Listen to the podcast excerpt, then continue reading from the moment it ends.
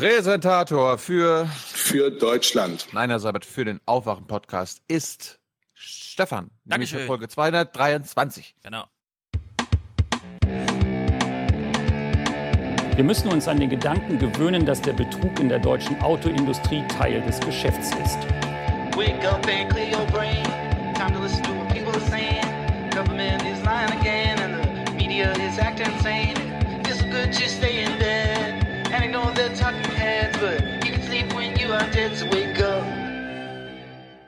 Wake up.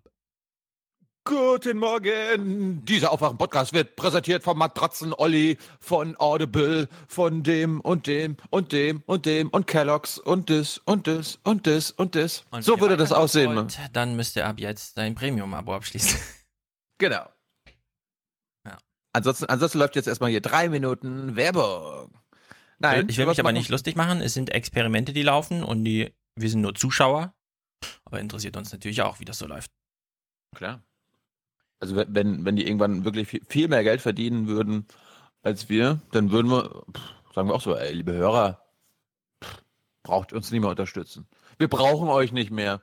Die Sendung gibt's ja ohne euch. Ja, Thilo trägt halt schon WDR-Armband. Was ist denn da los? Also. Ja, das wollte ich heute mal mit Verbundenheit äh, ausdr ausdrücken. Verbundenheit. Wir mit kommen äh, mit einer WDR-Redaktion. Dem. Mhm. Kommen wir ja gleich zu. Ja. Ich war, nehm, ich war nämlich gestern beim WDR. Mhm. War gut. Trotzdem mal abmachen. Du warst Äh, also ja, gestern seit- nicht in Berlin, willst du sagen damit? Korrekt. Weil gestern war, äh, hat Georg Reste, ich wollte gerade sagen, eine Party geschmissen, aber nein, die haben einfach ein, ein, eine Sondersendung an Sondersendung gemacht. Mhm. Und es ging um das ähm, Ausländerwahlrecht in Deutschland. Beziehungsweise das nicht vorhandene Ausländerwahlrecht in Deutschland. Aber dazu kommen wir gleich. Gut, dann begrüßen wir mal Neuankömmlinge im 1%-Club. Anonym 50. Paul, Marek, damit die Filterblase nicht platzt, ja. Daniel, David, Robert, habe euch während eurer Pause vermisst. Jonas, Stefan, 223 Euro, damit Präsentator Folge 223, Schmerzensgeld für Deutschland. Danke für eure Arbeit. Was für Deutschland? Für Deutschland. für Deutschland. Norman, äh, Norman, 50 Euro. Felix, Alexander, Zweck, äh, das ist so kompliziert. Zweckgebundenes Eisgeld. Rena, 5 Euro. Tilo, 5 Euro. Alex, 5 Euro. Hans, 5 Euro. Stefan, 10 Euro. Kinderzuschlag. Also, Wachenpott, 10 Euro. Moment, das ist, das ist, Nein, das kann ich tatsächlich nicht nachvollziehen. also wenn dann hier bitte alles fair, okay? Meine Kinder machen mich reich. Rui, Markus, Stefan, Stefan, Lars Christian, Michael, Daniel, Jörg, Lukas, Jörn, Bernhard, ganz treu, Kaspar, Arne, Ronny. Wie versprochen, mein Nachtzuschlag und zurück in der 1% Peer Group. Herzlich willkommen. Beste Grüße, einer der Kaputniks. Und Kaputniks hat uns wohl auch hier Ja. Kaputt nix. Äh, Ich habe ja, ich habe ja letztes, letztes Mal gesagt, oh, Spiel mal. dieser, dieser, dieser Jingle hier, Ich will, dass die SPD stark wird. Ich möchte, dass diese Partei stark den wird. müsste eigentlich mal umbauen in eine AfD-Version und das hat kaputt nichts gemacht. Ich will, dass die AfD stark wird. Ich möchte, dass diese Partei stark wird. Jawohl. Dankeschön. Ulrike, Patricia, Stefan, Benjamin, bin auf jeden Fall für eine Exkursion zum ZDF im Frühjahr. Ja, das ist, also bei, von mir aus ist es gleich um die Ecke. Wir können das, Früher. wir können das gerne mal organisieren. Von mir ist auch im Nächstes Winter. Jahr. Nächstes Jahr. Ja, von mir ist auch im Nee, Winter. Also äh, nein, nein. meins. Das machen, Moment, das machen wir nur, wenn uns einer da eine Führung anbietet, nämlich. Wir haben uns geirrt. Ja, solche Führungssachen rotieren ja intern immer. Da kommen dann immer Mails. Ich habe es bei der FAZ erlebt. Heute kommt eine Besuchergruppe. Achte Klasse Dingsterbums. Will jemand? Und dann ist Schweigen auf dem Kanal. Es werden auch sonst erstmal keine E-Mails geschrieben, bis dann so ein Befehl kommt. Und vielleicht kennt sich jemand aus intern im ZDF. Wie kriegt man es hin, dass Klaus Kleber die Führung macht? Soll ich ihm mal eine Mail schreiben? Wenn du nicht zu uns kommst, kommen wir zu dir oder so. Ja. Ja, ja, genau. Also, ich bin da sehr zu haben. Wie gesagt, für mich ist um die Ecke S-Bahnfahrt, halbe Stunde. Monika und Guido 4814. Zur Feier unseres Jahrestags gibt es für euch zweimal das Datum und wieder mal Danke für eure klasse Arbeit zu sagen. Monika und Guido. Sehr gut, Rechnerei. Lea. Das, das ist gut für unser Land. Lea schreibt, muss auch mal wieder den Premium-Podcast unterstützen. Liebe Grüße aus Malta. Mhm. Mirko, Carsten, Gunnar, Hannes. Nein zur Werbung von der Hörgemeinschaft Hannes. Es gibt zwar in Deutschland keine Class Action, aber in dem Fall schon. Du bist eine One-Man-Class Action, ist auch was ganz Tolles. Hm. Stojan, Sebastian 50 Euro. Aldo und Tamara schicken 100. Wir freuen uns aufs Watt. Das Ding wird richtig gut. Das glaube ich auch. Martin, Analyse, Recherche und objektive Einschätzung jetzt per Dauerauftrag unterstützt. Sehr gut, danke. Jan Christoph in tiefer Kanzler, Kanzlerinnenverzweiflung. Ja, da sind wir alle im Club. Marco Mark, vielleicht kennt ihr ja den Kurzfilm, ja noch nicht. A Corner in Weed von 1909. Er hat einen YouTube-Link mitgeschickt. Äh, vielleicht kann, ihn, kann er ihn einfach auch im Forum oder als Kommentar posten, dann kann man das verlinken und alles. Lina, 252, äh, 25 Euro, sie ist damit als Präsentatorin gebucht für nächste Woche. Und dann lesen wir auch ihre Mails und die anderen Mails. Peter, David, Martin, Bertha, ab jetzt monatlich kann nicht mehr ohne euch leben. Und Bastian. Herzlichen Dank dafür. Mhm. Ich wollte auch Burkhard äh, Danke sagen. Der hat uns auch schon letzte Woche eine Ben Hur-Version unseres Macron-Soundbites geschickt und die hört sich so an. Jetzt haben wir eine Situation, in der ein reformorientierter, proeuropäischer Politiker am Firmament des politischen Himmels Frankreichs erschienen ist. Toll. So himmlisch. Himmlisch. Englisch. So. Das, das ist gut für unser Land. sowas. Ich würde sagen, Tilo, also ich habe heute äh, amerikanisches Zeug. Aber ich würde sagen, wir, wir blicken erstmal auf Tilos Veranstaltung, inklusive Clips von gestern. Weil es geht Ah. hier um 10 Millionen Menschen. Hm, Ja, ungefähr. Mhm. Ja, also ich glaube, neun Millionen sind es nachgezählt, also offiziell. Neun Millionen Menschen, die in Deutschland leben, seit Jahren in Deutschland leben, Und Steuern aber zahlen. keine und Steuern zahlen, aber keine deutsche Staatsbürgerschaft haben, dürfen in Deutschland nicht wählen. Sie haben kein Wahlrecht. Für alle Wahlen oder nur für die Bundes- und Landtagswahlen? Ähm, EU-Bürger dürfen bei Kommunalwahlen teilnehmen. Ja, das ist nämlich ein bisschen kompliziert alles, dieses, also das ist wirklich merkwürdig. Aber ich meine, ich finde, wenn man an Kommunalwahlen teilnehmen kann, dann kann man und sollte man auch an Bundestagswahlen teilnehmen. Mhm. Das sollte nicht nur für EU-Ausländer gelten, ja. Also wenn hier äh, eine Russin zehn Jahre lang lebt, ne, dann warum sollte sie sie nicht wählen? Mhm. Und da hat sich die Monitor-Redaktion gedacht und der WDR, ey, da, dazu machen wir mal einen Themenabend. Und äh, dazu, das hatte Georg ja, als er zuletzt im Podcast war, im Genau. Juni, ja auch schon angekündigt. Und ich habe dann Georg gesagt, hey, da unterstütze ich euch gerne. Da komme ich hin, gucke ich mir an. Und äh, ich bin mit Tyler hingeflogen. Also du hast es unterstützt durch Zugucken? Oder hast du auch einen Ja. ak aktiven Part gespielt? Ich war in der Sendung nicht aktiv. Nein, das wollte ich auch nicht. Nein, nein. Ähm, nee, und dann haben wir das gestern genutzt, haben noch ein, zwei andere Termine in Köln wahrgenommen über den Tag und ähm, haben uns die Sendung angeguckt. Die kann man, es gibt, es gibt zwei Panels. Einmal äh, vor der Monitorsendung, der Aufzeichnung der Monitorsendung äh, mit betroffenen Ausländern, die hier gerne wählen wollen würden. Äh, kann man sich online angucken. Und nach der Monitorsendung gab es dann auch nochmal eine Diskussion, ähm, also so ein Talk mit Georg. Also Georg war einer der Talkmaster, Mhm. wofür, ihn, wofür ich ihn ein bisschen mh, ausgelacht habe, weil ähm, haben sie quasi das gemacht, was sonst immer Anne Will macht. Ne? Also vier Gäste, zwei Moderatoren.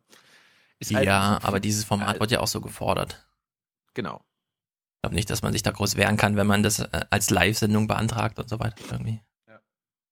Auf jeden Fall gab es irgendwie auch während der Sendung, also dieser Sendungen des Abends auch schon mal ein bisschen komische Gesichter, nicht nur bei manchen Deutschen, die das gesehen haben, so was hier, warum wird darüber diskutiert? Das sind Ausländer, er hat einen guten Grund, warum die Ausländer heißen, ne? so auf die Art.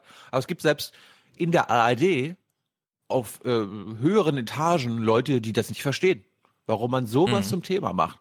Und wir fangen einfach mal an Mir fällt der, Weil wir Ja. hatten es ja auch in den Kommentaren, weil ihr hattet ja auch diese Videos, also ich habe es nicht gesehen, aber ihr habt ja vor, also vor Ort draußen auf der Straße irgendwie du und Tyler zum Thema. Hm, hm. Und dann kamen auch Kommentare bei uns, also Kommentare und Forumbeiträge zu diesen Themen. Und dann fiel mir ein, echt? man, Oh, man, echt?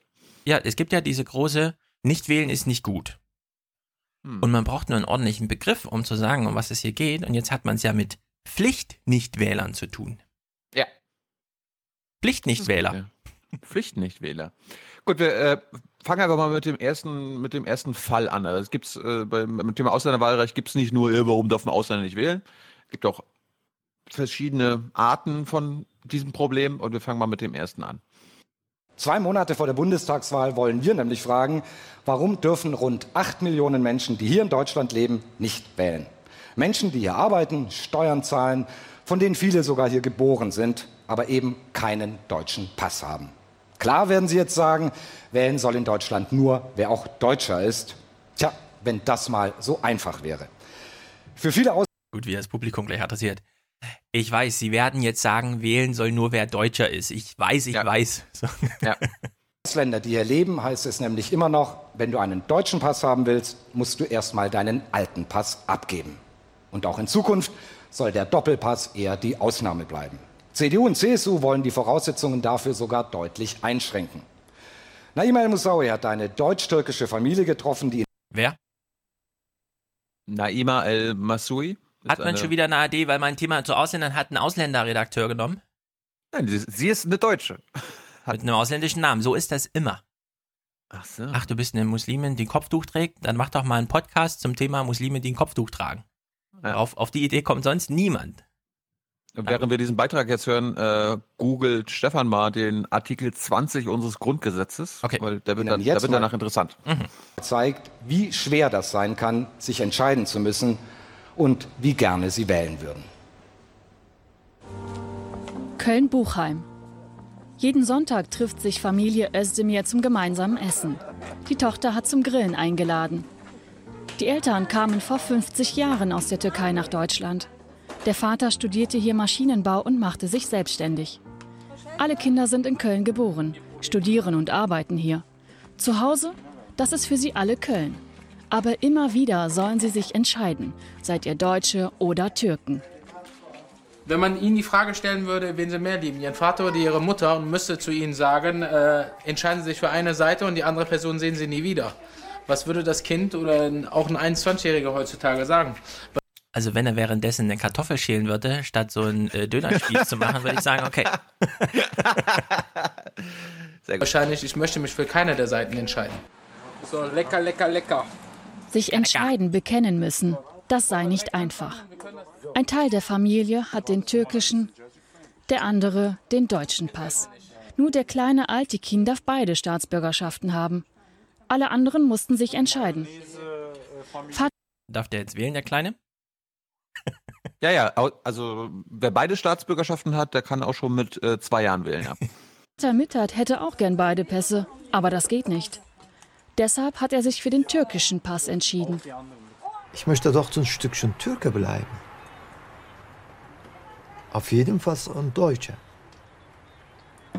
Und dieses Gefühl kann ich nicht besprechen, also aus, aus, ausgeben. Das ist eben innen drin. Den Özdemirs ist Politik wichtig. Sie verfolgen die Debatten und wollen sich einbringen. Ein Wahlrecht sei dafür ganz zentral und wählen für sie eine Pflicht. Am liebsten in Deutschland, weil sie hier leben und hier betroffen sind. Doch zwei der Söhne und der Vater dürfen nicht zur Wahl. Meine Familie gehen zu wählen und bleibe ich zu Hause. Oder ich fahre die dann hin, bleibe ich daraus. Also gehörst du nicht dazu. Und das ist schmerzlich. wenn man das so betrachten möchte, Deutschland als Team und man ist ein Teammitglied hier, man äh, stahlt, stahlt, zahlt Steuern, äh, leistet seinen Beitrag dazu, geht arbeiten, geht zu einer Ausbildung, macht ein Studium zu Ende und dann sagt man, man darf nicht wählen. So, das ist dann so, ja, Darfst nicht mitspielen. darfst nicht mitspielen, aber darfst gerne deinen Beitrag zuzahlen. Die Özdemirs verstehen nicht, warum man nicht beide Pässe haben kann. Damit dürften sie dann alle im Team Deutschland mitspielen, ihre Stimme abgeben. Wenn man Integration hier fördern will, dann sollte man dazu stehen, dass auch die, deutsche Staatsbür äh, die doppelte Staatsbürgerschaft weiterhin bestehen bleiben. Ansonsten wird man die Ausländer hier in Deutschland verlieren. Doch in Berlin geht die Diskussion in eine ganz andere Richtung. Vor allem Unionspolitiker wollen das Recht auf doppelte Staatsbürgerschaft wieder einschränken. Wir als CDU sagen, Schluss mit dem Doppelpass. Dann gilt nur noch die Staatsbürgerschaft des Landes, in dem man geboren ist. Also wenn die Kinder in Deutschland geboren sind, haben sie nur die deutsche Staatsbürgerschaft. Ein hier zugewanderter Arbeitsmigrant, der Deutscher werden kann und will, der muss seine angestammte Staatsangehörigkeit aufgeben. Eine Forderung, die vor allem auch aus Bayern kommt. Der innenpolitische Sprecher der Union nennt dafür auch außenpolitische Gründe. Oh. Ich sehe bei der derzeitigen Regelung durchaus die Gefahr, dass es äh, im Einzelfall, wie beispielsweise gerade derzeit angesichts des angespannten bilateralen Verhältnisses zwischen äh, Deutschland und der Türkei dazu kommen kann, dass in Deutschland lebende Türken äh, instrumentalisiert werden. Beispielsweise vom türkischen Präsidenten Erdogan, äh, der die türkische Gemeinde in Deutschland äh, als seine Bastion äh, empfindet und den einen oder anderen mit Sicherheit auch äh, hier äh, dann als willfähriges Werkzeug äh, von sich erachtet. Äh, kannst du mal kurz dein, dein Telefon anschalten, Stefan? Ich, ich bin Erdogan und ruf, ruf, ruf mal Murat, also dich an. Gut, ruf mich mal an. Hm.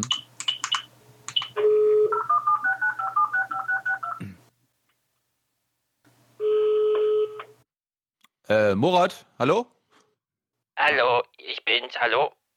Ja, hallo, hier ist Erdogan aus, aus, aus Ankara. Hallo.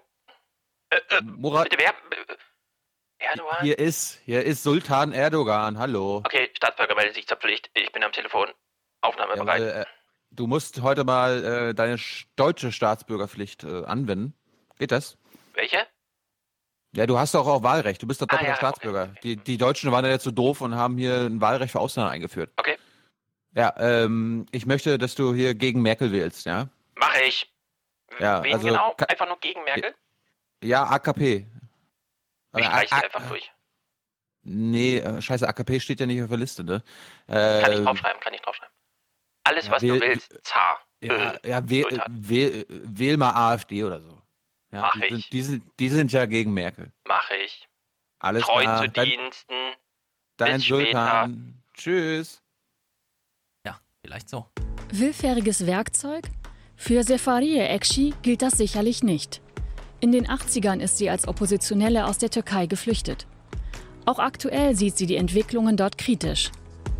Heute fordert sie mit einer Kampagne das Wahlrecht auch für Ausländer. Denn Wählen bedeutet Integration.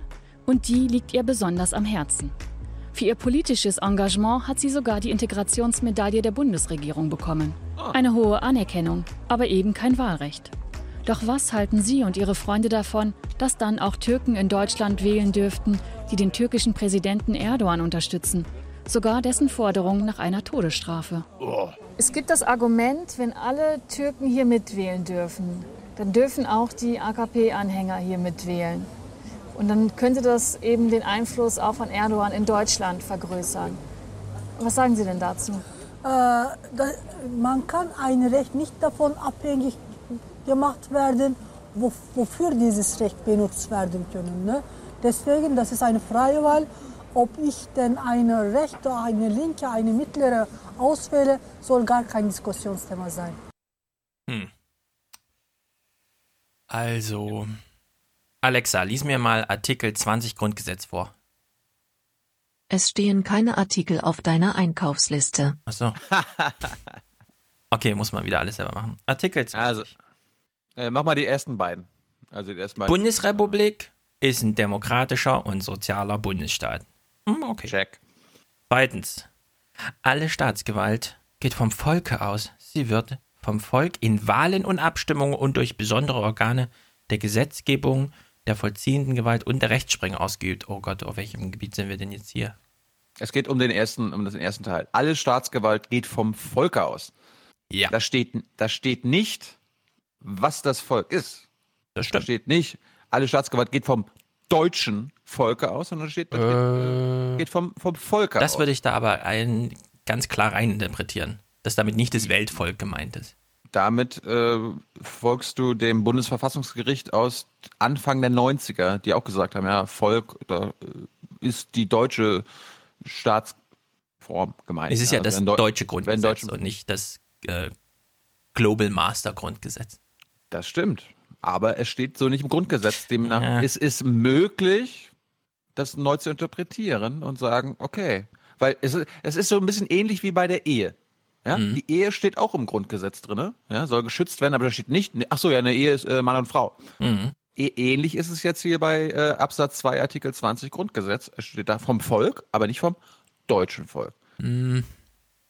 Ich würde die Diskussion, es würde mich mal interessieren, wie wurde das gestern diskutiert? Weil ich würde das so gar nicht an diesen, du musst halt Deutscher werden, um wählen zu dürfen, sondern ich finde, mit einer Steuerpflicht geht ein gewisses Wahlrecht einher.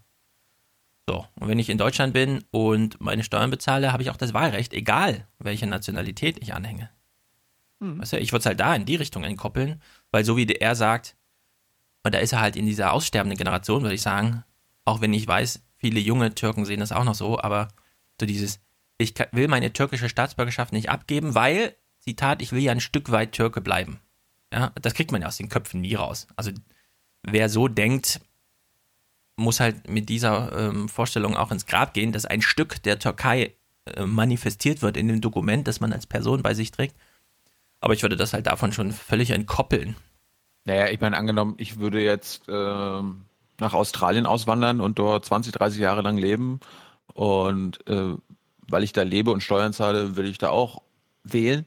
Ja. Und dann, und sagst du, naja, du hast halt deine deutsche Staatsbürgerschaft noch. Du musst dann halt ablegen. Und dann sag ich, nee, ich bin ja, ich bin ja Deutscher. Nö, also das will ich nicht ablegen. Warum, warum soll ich das ablegen? Warum kann ich nicht australischer und deutscher Staatsbürger sein? Ja, das würde mich halt mal interessieren, warum, warum man nach 30 Jahren in Deutschland immer noch eine Ja, türkische Staatsbürgerschaft braucht. Es gibt ja Gründe, wahrscheinlich materielle Gründe dafür, die ich nicht weiter kenne. Gut, man kann halt, man hat dann auch in, in Deutschland ein Wahlrecht für die Türkei. Ob das jetzt das einzige ist? Schon merkwürdig. auch, das ist merkwürdig, ja. Und jetzt kommen wir auch zum umgedrehten Fall, wie es eigentlich ist, wenn man als Deutscher, als deutscher Staatsbürger in Deutschland nicht wählen darf. Nächster Fall. Und jetzt drehen wir die ganze Sache mal um. Was ist eigentlich mit Deutschen, die schon länger im Ausland leben? Sollen die im Ausland wählen dürfen? Nein, werden Sie jetzt vielleicht sagen, die können doch in Deutschland wählen. Stimmt allerdings nicht. Wer länger im Ausland lebt, verliert nämlich hier sein Wahlrecht und das, obwohl er einen deutschen Pass hat. Verkehrte Welt. Wir haben eine Deutsche getroffen, die in Österreich lebt und jetzt nirgendwo mehr wählen darf. Susanne Meyer ist Deutsche, ihre Heimat aber ist seit 35 Jahren Wien. Ich bin Deutsche und Wienerin. Ich lebe so leidenschaftlich gern in dieser Stadt hier. Ich möchte eigentlich nirgendwo anders leben als in Wien. Ich fühle mich hier so dermaßen wohl. Das ist meine Stadt. Die deutsche Staatsbürgerschaft hat sie bis heute behalten. Trotzdem hat ihr die Bundesrepublik das Wahlrecht entzogen. Sie darf nicht mehr wählen. Das ist die Regel, wenn man mehr als 25 Jahre durchgehend im Ausland lebt. Nein, nicht jeder Deutsche darf in Deutschland wählen. Ich hätte nie gedacht, dass mir mein Land mal mein Wahlrecht wegnimmt. Ich bin davon ausgegangen, dass ich bis an mein Lebensende, ganz egal wo ich lebe, äh, für Deutschland wählen darf. Und es mir dann zu entziehen, nur weil ich nicht in Deutschland lebe und mir damit quasi zu unterstellen, dass mich da nichts mehr berührt und beschäftigt, ist verletzend eigentlich. Leben in Wien und Interesse für Deutschland, das ist für Susanne Meyer kein Widerspruch. Aufmerksam verfolgt sie zum Beispiel die deutsche Innenpolitik. Im September aber darf sie trotzdem nicht mehr mitwählen. In ihrer neuen Heimat wiederum könnte sie wählen. Dafür aber müsste sie die deutsche Staatsbürgerschaft endgültig aufgeben. Einen Doppelpass gibt es in Österreich für sie nicht. In Deutschland aber hat Susanne Meyer viele Freunde. Ihre Mutter lebt noch dort. Aber es ist nicht nur das. Ich bin Deutsche und das werde ich auch immer bleiben. Also das würde ich auch dann sein, wenn ich die Staatsangehörigkeit abgeben würde. Das ist einfach meine Identität, das ist das Land, das mich geprägt hat. Dort habe ich meine Wurzeln, dort habe ich meine Familie, da bin ich groß geworden und äh, daran ändert es überhaupt nichts, wo ich lebe. Ich bin beiden Ländern verbunden. Mit der momentanen Regelung aber darf sie weder in Österreich noch in Deutschland wählen. De facto ist sie vom politischen Leben vollständig ausgeschlossen. Wie viele Deutsche im Ausland mit so einer Situation wie Susanne Meyer leben müssen, ist unbekannt. Diese Zahl wird nicht erfasst. Susanne Meyers Freunde und Kollegen haben ihre Geschichte anfangs gar nicht glauben wollen. Den deutschen Pass abgeben, um in Österreich zu wählen? Also ich bin in Deutschland geboren, ich bin deutsche Staatsbürgerin und die möchte ich auch bleiben. Das möchte ich nicht ablegen, um wählen zu können. Also ich, das finde ich, das finde ich Erpressung. Und das finde ich nicht richtig. Ich finde, das ist ein unglaublicher Widerspruch, dass man mir das Wahlrecht entzieht, weil ich nicht ansässig bin, obwohl ich die Staatsbürgerschaft habe. Denn das Argument dahinter ist ja, dass mich deutsche Politik nicht interessiert, nicht betrifft, dass das, was in dem Land passiert, für mich nicht wichtig ist. Und umgekehrt, wenn man dieses Argument anwendet, müsste man aber Menschen, die schon seit genau der gleichen Zeit in Deutschland leben, auch dann das Wahlrecht ja zubilligen, wenn sie keinen Pass haben. Und das ist aber ja nicht der Fall. Und es ist eine absolute Ungerechtigkeit. Das Wahlrecht in Deutschland ungerecht? Dazu muss man es vermutlich am eigenen Leib erfahren haben, so wie Susanne Meyer. Also bitte. Hast, hast, hast du das gewusst, dass man als Deutscher äh, nach einer bestimmten Zeit im Ausland nicht mehr in Deutschland wählen darf? Nein, aber jetzt weiß ich es und ich finde es auch total gut. Warum? Was ist das denn für ein Quatsch? 25 Jahre in Wien leben? Nee, das wäre jetzt verletzend. Wenn ich lese doch immer Zeit online und jetzt darf ich nicht wählen. Das betrifft was also bitte, was betrifft sie denn bitte die deutsche Politik noch in Wien? Gar nicht. Nee, also das ist ja noch schlimmer als der türkische Opi. Ein Stück Deutschland muss bei mir bleiben. Ich bin doch Deutsche. Ja, aber wenn du hier nicht lebst, es geht doch nicht darum, ob du dich als Deutsche fühlst oder so. Dich betreffen die Konsequenzen der Bundestagswahl einfach nicht in Wien. Und wenn du da 25 Jahre lebst, also. Naja, ne, ne. Ich habe dafür null, äh, minus eins Verständnis. Wenn wir davon ausgehen, dass Deutschland die Europäische Union dominiert, dann hat es auch Auswirkungen auf Österreich, also auf Deutsche, die in Österreich leben. Nein. Dementsprechend. Ja, also äh, was, was wir in Deutschland brauchen, grundsätzlich, ist doch einen ganz neuen Bezug von, wo lebe ich und wie gestalte ich das, wo ich lebe. Mhm. So. Wir haben also sowieso schon mal eine, in unserem Köpfen eine totale Unterrepräsentation von Kommunalpolitik. Stattdessen sitzen wir jeden Abend stundenlang im Fernsehen, vorm Fernsehen und gucken uns irgendwas vom, aus dem Tagebuch der Kanzlerin an. So. Jetzt wohnt die in Wien und möchte trotzdem noch die Kommunalpolitik von Duisburg Süd irgendwie mitbestimmen. Was hat sie denn damit zu tun? Nur weil sie als Urlauberin mal hinfährt, zwei Wochen im Jahr, um ihre Mutter glaube, zu besuchen? es, geht, es geht hier nicht um, es, ihr geht es ist nicht um das Kommunalwahlrecht, sondern die will bei der Bundestagswahl mit. Ja, aber warum? Mitmachen. Ja, warum nicht? Warum nicht, kann Ja, ich dir weil- sagen, weil sie das Ja. nicht betrifft. Das ist genauso wie die äh, türkischen, also türkischen Bürger in Deutschland über Erdogans Politik abstimmen, obwohl sie das überhaupt nicht betrifft. Und dann entscheiden sie einfach da über eine Diktatur.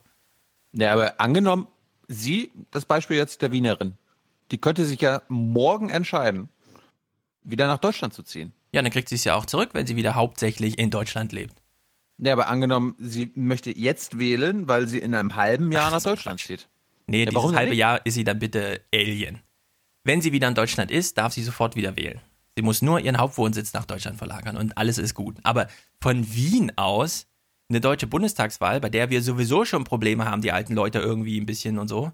Und dann noch die alten Leute aus Wien, nur weil sie die Stadt so toll finden und sich den Müll in Wien abholen lassen und in Wien sich mit Wasser versorgen lassen. Ja, irgendwie, äh, nee, also Gut, ähm, können wir unsere Hörer mal äh, dazu aufrufen, wie die, wie die dazu stehen. Ich schätze mal, das wird so 50-50 sein. Ja, mal sehen.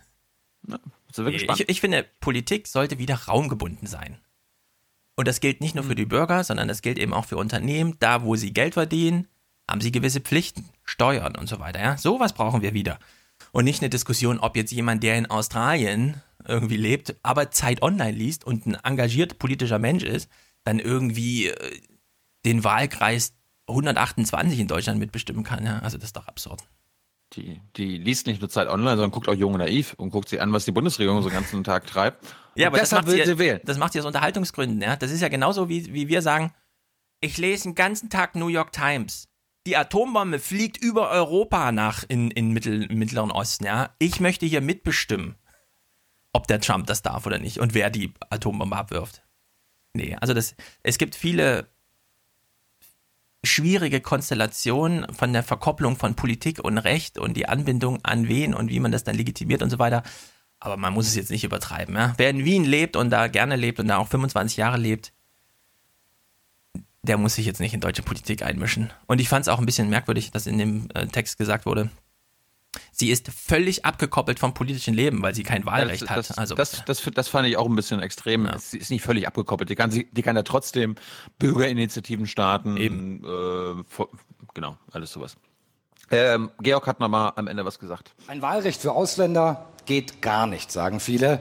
Nirgendwo auf der Welt dürften Ausländer schließlich wählen. Auch das stimmt so nicht, nicht mal in Europa. In der Europäischen Union zum Beispiel dürfen bei Kommunalwahlen alle EU-Ausländer dort wählen, wo sie ihren Wohnsitz haben. In zwölf der EU-Staaten dürfen das sogar alle Ausländer, ganz egal mit welchem Pass. Und in unserem Nachbarland der Schweiz dürfen in zwei Kantonen Ausländer sogar bei Kantons-, also Landtagswahlen mit abstimmen. Voraussetzung, sie müssen mindestens fünf bzw. zehn Jahre dort leben. Andere Länder gehen sogar noch weiter zum Beispiel Uruguay, wo Ausländer sogar bei nationalen Wahlen wählen dürfen, wenn sie 15 Jahre in Uruguay leben. In Chile muss man nur fünf Jahre leben, um wählen zu dürfen. Und im fernen Neuseeland reicht dafür sogar schon ein Jahr aus. Ja. Neuseeland ist da sehr fortschrittlich, deswegen hat sich da Peter Thiel auch gleich eine zweite Staatsbürgerschaft gesichert. Aber ich finde es gut, ja. Also diese Kopplung an, bist du, also hast du da deinen Hauptwohnsitz und bist du auch wirklich hauptsächlich dort? Und dann einfach sagen, darfst du dann auch wählen. Unabhängig davon, wo du deine Nationalität hast. Ist ja eh ein Auslaufmodell, diese Nationalität. Wir haben alle Facebook-Accounts. Es müsste irgendwie bald mal reichen, wenn auch nicht Facebook der Anbieter des Dienstes sein sollte. Genau. Also es gab noch ähm, zwei weitere Beiträge beim Monitor, müssen wir uns jetzt aber nicht angucken. Ich empfehle dazu ähm, die Monitor-Sendung. Wenn Stefan mag, können wir die beiden Beiträge aber als Outro spielen. Ja, wir haben heute schon ein sehr langes Outro. Okay, na dann, dann lassen wir, lassen, belasse ich es hierbei und empfehle die Monitorsendung von gestern und auch die beiden Panels dazu. Ähm, ich denke mal, wir werden die verlinken. Ja. Danach.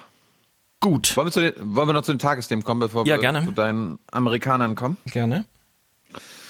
Gut. Was war denn in den Tagesthemen? Äh, na, wir gucken uns kurz was zum Autokartell an und zum Tempelberg. Ähm, wir springen zum, zu Tagesthemen vom Dienstag, äh, 25. Juli oder ist das jetzt Montag? 24. Juli, Montag. Mhm. Und es geht um die Enthüllung des Spiegel. Ne? Es gibt ein Autokartell. Die äh, Autohersteller haben sich selbst angezeigt, beziehungsweise selbst, äh, haben selbst eingeräumt, dass das so ist. Ja, ja ich will das nochmal markieren. Ein großer investigativer Journalismus und so weiter. Der Rechtsweg war schon längst beschritten und alles. Hier wurde nichts aufgedeckt im Sinne von, sondern es wurde mal kurz dokumentiert, was gerade abläuft.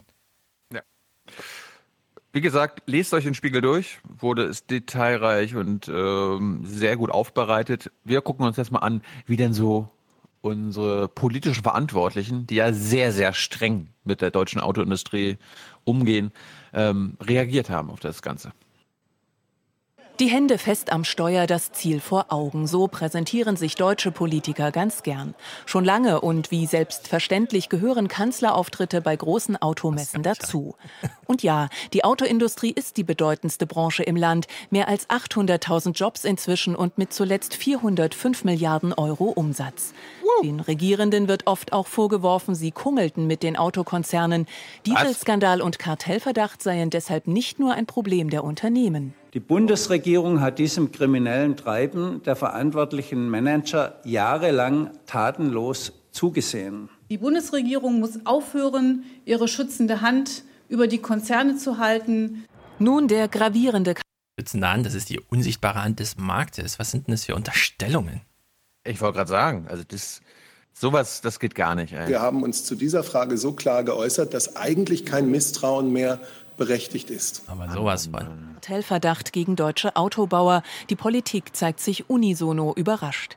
Die Konzerne sollen sich abgesprochen haben bei der Abgasreinigung in Dieselautos. Alle hätten sich auf kleine Tanks für das Entgiftungsgemisch geeinigt, zu kleine Tanks, um wirkungsvoll zu sein. Das sei zwar kostengünstig gewesen, aber eben auch schlecht für Umwelt und Gesundheit. Die Konzerne äußern sich, wenn überhaupt, dann nur allgemein dazu. Es gibt vielfältige Zusammenarbeit in der Automobilindustrie, international, aber auch in der deutschen Automobilindustrie. In meiner Erfahrung wurden dabei kartellrechtliche Aspekte immer sehr, sehr genau beleuchtet und behandelt. Im konkreten Fall soll es strafmildernde Selbstanzeigen durch Konzerne gegeben haben und offenbar war Daimler dabei schneller als VW. Das jedenfalls besagen neue Recherchen von NDR, WDR und Süddeutscher Zeitung. In der Politik sieht man die Hauptverantwortung bei den Unternehmen selbst. Man will zwar Aufklärung und Konsequenzen und trotzdem Schaden von den Firmen fernhalten. Sehr gut. Man kann nicht einfach zugucken, wie diese wichtige Branche den Bach runtergeht. Man darf aber nicht akzeptieren, wenn Manager gegen Recht und Gesetz verstoßen, sondern die müssen die Konsequenzen dann auch zu spüren bekommen. Aber was wird? Das finde ich richtig, dass Hubertus Heil da mal richtig, richtig, äh, richtig. Auf, auf, auf, Wahlkampf macht hier. Ja. ja, ist, schon, ist schon schlimm, was da passiert, aber. Zum Glück stecken wir nicht mit drin. Ja, und, und trotzdem müssen die geschützt werden. Gucken wir mal, was, was Horst Reitshofer sagt. Nicht wollen, dass eine billige Kampagne gegen äh, eine Schlüsselindustrie für uns in Bayern und für uns in Deutschland geführt wird, nach dem Motto, wir verbannen die Autos von der Straße. Das will. Oh, hast du gehört? Das, war, das ist eine, billi eine billige Kampagne. Seehofer denkt sich gerade, scheiße, warum bin ich nicht in Rente gegangen? Dann müsste jetzt Söder das ausbaden. Eine billige Kampagne. Hm. Auch Christian Hochfeld nicht, aber er will die Verkehrswende. Hochfeld arbeitet in einem Berliner Think Tank. Die Skandale sieht er doppelt kritisch. Sie würden nämlich ablenken von den eigentlich drängenden Aufgaben.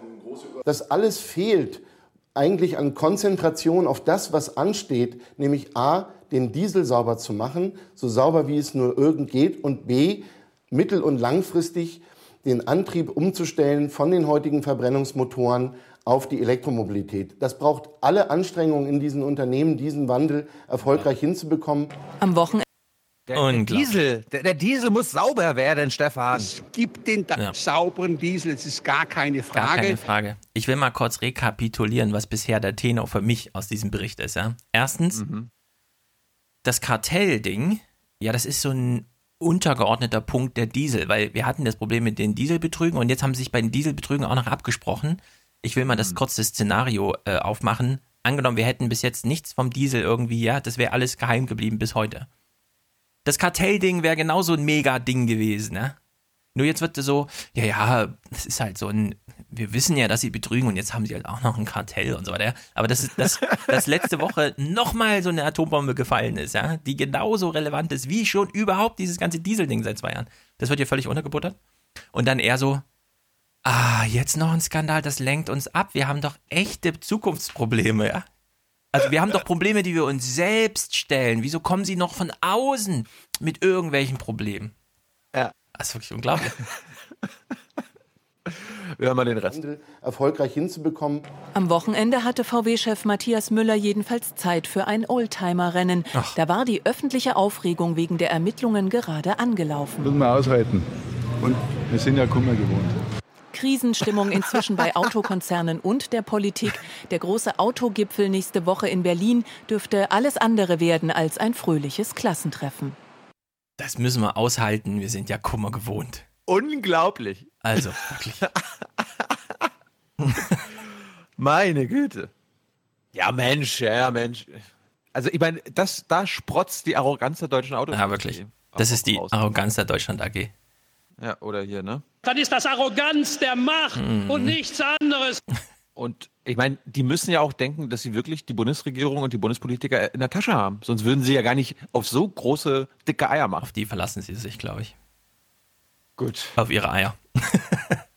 Verlass ist übrigens auch auf Tagesthemenkommentatoren und wir hatten das ja gerade schon in, im Ansatz im Intro gehört und wir hören uns den Tagesthemen-Kommentar vom 24. Juli jetzt ganz genau an.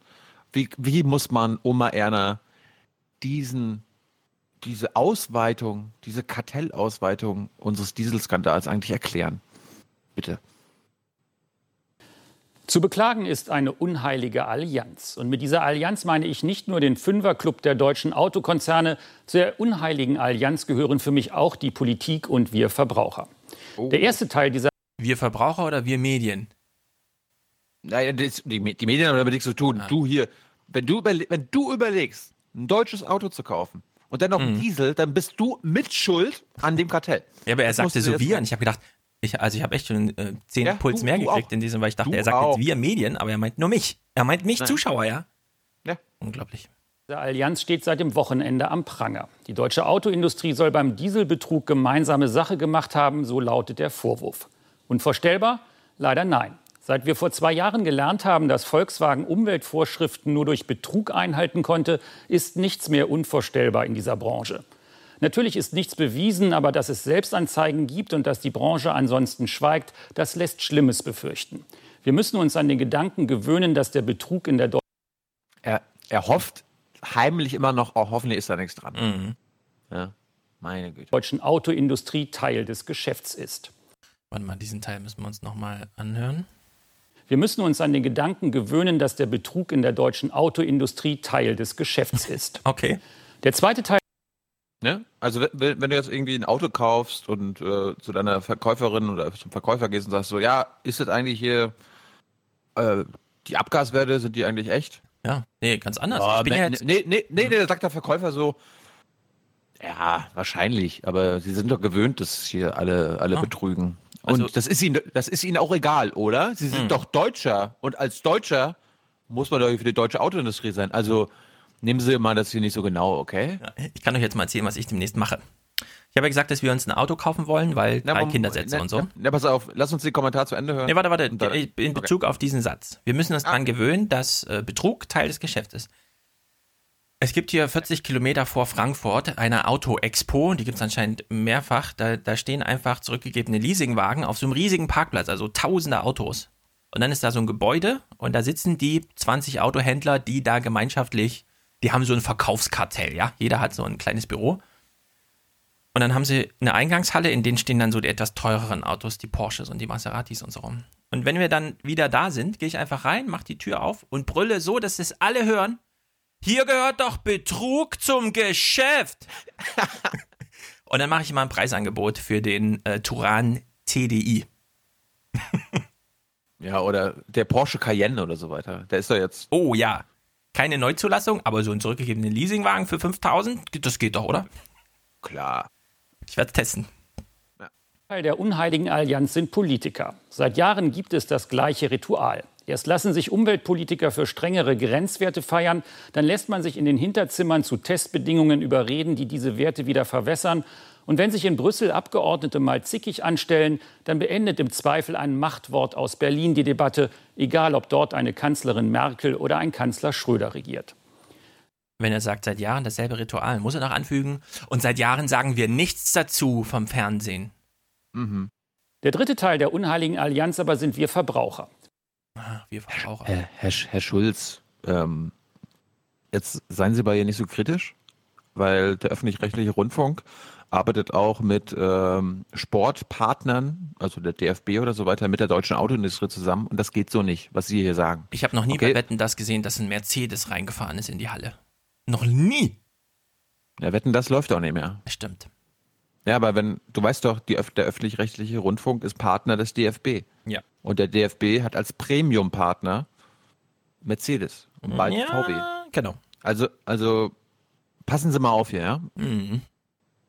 Gut. Wir kaufen ja nicht immer das umweltfreundlichste Auto, sondern im Zweifel das PS-stärkere.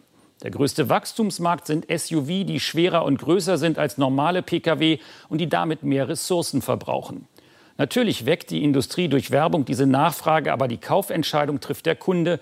Er gehört mit in die unheilige Allianz. Für die Umweltprobleme des Diesels ist die Industrie also nicht alleine verantwortlich. Trotzdem ist vor allem sie jetzt gefragt. Der Kartellvorwurf steht im Raum, er ist schwerwiegend und er muss aufgeklärt werden. Eine Aussage der Konzerne, was sie in den Hinterzimmern ausgekungelt haben, ist überfällig. Ah, der Ich Kunde ist mich also ja- schuld, okay. Ich, ich frage mich ja, wenn wir hier beim Aufwachen-Podcast irgendwie bescheißen würden, ja, ich weiß jetzt nicht, wie wir bescheißen können, äh, mit falschen Hörerzahlen oder irgendwie, dass wir, äh, genau, wir, wir machen Geldwäsche. Wir bekommen eigentlich, wir bekommen von VW eigentlich jeden Monat 10.000 Euro, aber VW gibt uns das immer durch ihre Mitarbeiter und dann lesen wir halt immer vor, hier Sabine. Genau, und wir splitten das auf in, in kleine Genau. 5-Euro-Beträge und ich lese dann immer irgendwelche Pseudonamen vor. Ab, aber eigentlich Genau. kriegen wir immer 20.000 Euro pro Sendung von VW. Genau, und dann kommt das irgendwann raus. Und ähm, dann kommt Stefan Schulz vor die Mikrofone und sagt dann so wie er jetzt gerade, ja, ist schon, ist schon schlimm. Aber Betrug eine dazu. Mitschuld, erstens das und zweitens eine Mitschuld tragen auch unsere Hörer, weil die wollen ja hier, dass der Podcast umsonst ist und die wollten keine Werbung. Also mussten wir jetzt irgendwie einen anderen Weg finden. Also Mitschuld seid auch ihr, Mhm. ihr Hörer. Genau. Das ist die Logik jetzt. Mhm. Ja. Also hier, ja, die Ist doch die nicht Autoindustrie- weiter schlimm. Die Autoindustrie hält sich nicht an Recht und Gesetz. Sie betrügen. Sie haben ein Kartell geformt. Ja, also da, Oma Erna, da bist du auch mit Schuld. Da musst du dir auch an die eigene Nase fassen. Ja, ja. Und Oma, und Oma Erna so, äh, okay, okay, ja. Okay. Kommt in deinen Clips noch Stefan Weil vor? Nein. Hm, von mir kommt aber noch einen Tag später eine Meldung aus den USA zum, zum selben Großthema. Ein VW-Manager, der seit Anfang des Jahres in den USA inhaftiert ist, will sich nun doch schuldig bekennen. Das zuständige Gericht in Detroit teilte mit, dass der Manager bei seiner Anhörung im August ein Geständnis ablegen wolle. Der Mann ist einer von mehreren Managern, die von der US-Justiz für die Manipulation von Abgaswerten und deren Verschleierung verantwortlich gemacht werden. Ihm droht eine lange Haftstrafe. Ich weiß, warum in Amerika das so gut funktioniert. Waterboarding. Dieselboarding. Harnstoffboarding. Oh Gott, oh Gott. Wie heißt unser Lieblingsautoministerpräsident in Deutschland? Es ist ja gar nicht Horst Seehofer. Wir kennen ja einen, du kennst ja einen. Der fährt Ja. jeden Tag hunderte Kilometer. Mhm. Und zwar immer zwischen Wolfsburg und Hannover hin und her. Oder Genau, das ist manchmal auch andere Strecken. Das ist der niedersächsische Ministerpräsident, der wirklich der, der oberste Kritiker dieses Autokartells ist, obwohl er im Aufsichtsrat bei VW sitzt. Ihm sind da die Hände gebunden. Das VW-Gesetz ist eine ganz wichtige Angelegenheit. Und was soll man tun? Und trotzdem ist er, das finde ich sehr gut, der oberste Ankläger der deutschen Autoindustrie. Er war deshalb auch bei, bei Marietta Slomka im Heute-Journal äh, am Mittwochabend und er hat da wirklich, er ist da wirklich hart mit VW und der Autoindustrie ins Gericht gegangen und wir gucken uns das jetzt mal in Gänze an. Hören wir mal rein. Was da heute dann nach dieser Sonderaufsichtsratssitzung ähm, von dem VW-Konzern verkündet wurde, war ja mehr als dünn. Das sei so üblich. Hat man Ihnen denn wenigstens heute etwas mehr erzählt? Nein. Ja, davon können Sie ausgehen. Das Problem ist nur, dass ich nicht alles das sagen darf, was mir Ah. gesagt wurde. Warum nicht? Naja, Sie wissen, dass Aufsichtsräte eine Verschwiegenheitspflicht haben und im Kartellverfahren gibt es noch einmal ganz andere Verschwiegenheitspflichten. Ähm, deswegen bin ich nun mal zwangsläufig eingeschränkt, aber ich gebe mir Mühe. Der, ähm, der Vorstand hat allerdings keine Verschwiegenheitspflicht gegenüber dem Aufsichtsrat. Wie sehr ärgert es Sie, dass man Ihnen gegenüber so geschwiegen hat? Nun, äh, Sie wissen aus äh, der Berichterstattung in den letzten Tagen, äh, dass wir uns an dieser Stelle nicht allzu gut unterrichtet gefühlt haben. Und äh, heute hat der Vorstand in einer Verlautbarung gesagt, man habe das offen ausgetauscht. Das Ähm, Wenn er heute sagt, meint er dann den Tag, nachdem der Müller da dieses äh, Rennen gemacht hat? Oder? Ja, das Rennen war am Wochenende. Das ist jetzt drei Tage später. Trifft es auf den Punkt. Für mich ist eigentlich entscheidend, dass wir uns einig waren, äh, wir werden in der Zukunft vollumfänglich in diesen und auch in allen anderen entsprechenden Angelegenheiten unterrichtet, sofern es sie denn jemals geben sollte, was ich nicht hoffe. Das hat man Ihnen nach Dieselgate aber auch Also ab jetzt wird er immer unterrichtet. Ab sofort. Versprochen. Okay, wollte ich noch mal festhalten. schon versprochen. Damals haben Sie es aus der Tagesschau erfahren. Was macht Sie denn optimistisch, dass das Nee. künftig besser läuft mit der Information des Auf Frau Slomka, das habe ich Ihnen erzählt damals, als ich aus der Tagesschau erfahren habe. Das war nicht so. Aber egal, äh, sorry, jetzt habe ich mich versprochen. Egal. Aufsichtsrats? Nicht, nicht alle Sachverhalte sind miteinander vergleichbar. Bei diesen zum Beispiel würde ich auch deutliche Unterschiede feststellen. Aber äh, wir haben das wirklich, wie gesagt, sehr offen miteinander besprochen und äh, allen Beteiligten ist auch klar, worüber wir heute geredet haben. Halten wir aber fest. Das haben wir offen besprochen und alle so, ja, ja, wir wissen, das ist, das ist wichtig, ja, ja, okay. Mach, Herr Weil, das machen wir nicht nochmal. Ja, also wenn ein Politiker sagt, wir haben da offen drüber gesprochen, ja, offen, da gibt es eine neue Kategorie, einen neuen Maßstab und der heißt äh, Scaramucci und Priebus. Ja, also wenn der eine dem anderen vorwirft, dass er die ganze Zeit nur seinen eigenen Schwanz lutscht und ein paranoider Spinner ist, dann ist das ein offenes Gespräch, ja, in hochrangigen politischen Angelegenheiten, aber nicht sowas hier. Es gibt eine Art von Selbstbezichtigung VWs sowie auch Daimlers gegenüber den Wettbewerbsbehörden. Gerüchte. Äh, Das darf ich Ihnen wiederum äh, nicht bestätigen, aber ich kann sicherlich mich äußern, so gut es mir möglich ist, zu den öffentlichen Vorwürfen, die erhoben worden sind. Ähm, die waren ja in der Tat allein. Liegt da eine Möwe im Hintergrund oder? Ja, ich wollte gerade sagen, stirbt da eine Möwe mit dem. Was ist denn da los? Hannover? Und vielleicht kann ich dazu so viel sagen. Es handelt sich dabei um einen ganz außerordentlich umfangreichen Sachverhalt mit einer ganzen Unzahl von technischen Details. Und im Kern geht es immer wieder um dieselbe Frage. Ist der Zuschauer zu blöd dafür oder nicht? Das ist die Frage, um die es im Kern geht. Moment. Und das andere, was mir jetzt erst auffällt, was sehen wir denn im Hintergrund, Stefan? VW und Deutschland. Juhu! Nee, nee Niedersachsen-Flagge und Ah, ist eine, das ist Also- doch eine deutsche Flagge, oder? Schwarz-Rot-Gold sehe ich. Nee, das ist Niedersachsen. Okay. Wirst, wirst du gleich sehen, wenn es weiterläuft. Aber das, das ist auch lustig, ne? Der, der niedersächsische Ministerpräsident steht vor einer niedersächsischen Flagge und der VW-Flagge und das repräsentiert doch. Ja? Also ich bin hier, hallo, ich bin der Pressesprecher von VW und Niedersachsen. genau. Okay, Frau Slomka? Nämlich handelt es sich um erlaubte, nämlich wettbewerbsneutrale Gespräche zwischen Automobilunternehmen, beispielsweise über technische Standards, oder handelt es sich über unerlaubte und den Web Äh, kurze Frage, wenn die sich selbst anzeigen, handelt es sich dann um erlaubte Absprachen zum Thema Standards oder vielleicht doch um irgendwas anderes? Das könnte, das könnte auch erlaubt sein. Unglaublich. Wettbewerb behindernde Absprachen. Und das kann dann im Einzelfall eine richtig schwierige Abwägung sein, die letzten Endes auch nur die Kartellbehörden treffen können. Aber da scheinen sich ja VW und Daimler doch durchaus Sorgen gemacht zu haben. Sonst hätte man ja nicht informiert. Nur sie eben nicht informiert, aber die Kartellbehörden informiert. Wie gesagt, das kann ich Ihnen aus den beschriebenen Gründen nicht bestätigen. Aber sei es drum, wenn das Kartellrecht sagt, äh, diejenigen, die sich melden, die haben Vorteile, dann werden damit natürlich Anreize auch gesetzt. Ob das in diesem Fall, der gewesen, äh, in diesem Fall so gewesen ist, das muss Ihnen letztlich ganz äh, die Kartellbehörde in Brüssel beispielsweise erklären. Ich kann das nicht. Aber nochmal, Weil, Aufgabe des Aufsichtsrats ist es zu kontrollieren, zu überwachen. Haben Sie das Gefühl, dass Sie dem überhaupt gerecht werden können, wenn man Ihnen Dinge verschweigt? Über alles, was äh, im Volkswagen-Konzern passiert, gibt es eine systematische Kontrolle innerhalb äh, des Aufsichtsrates. Sicher. Äh, in einem Detail haben wir jetzt, äh, wie ich gesagt habe, einen offenen Austausch gehabt.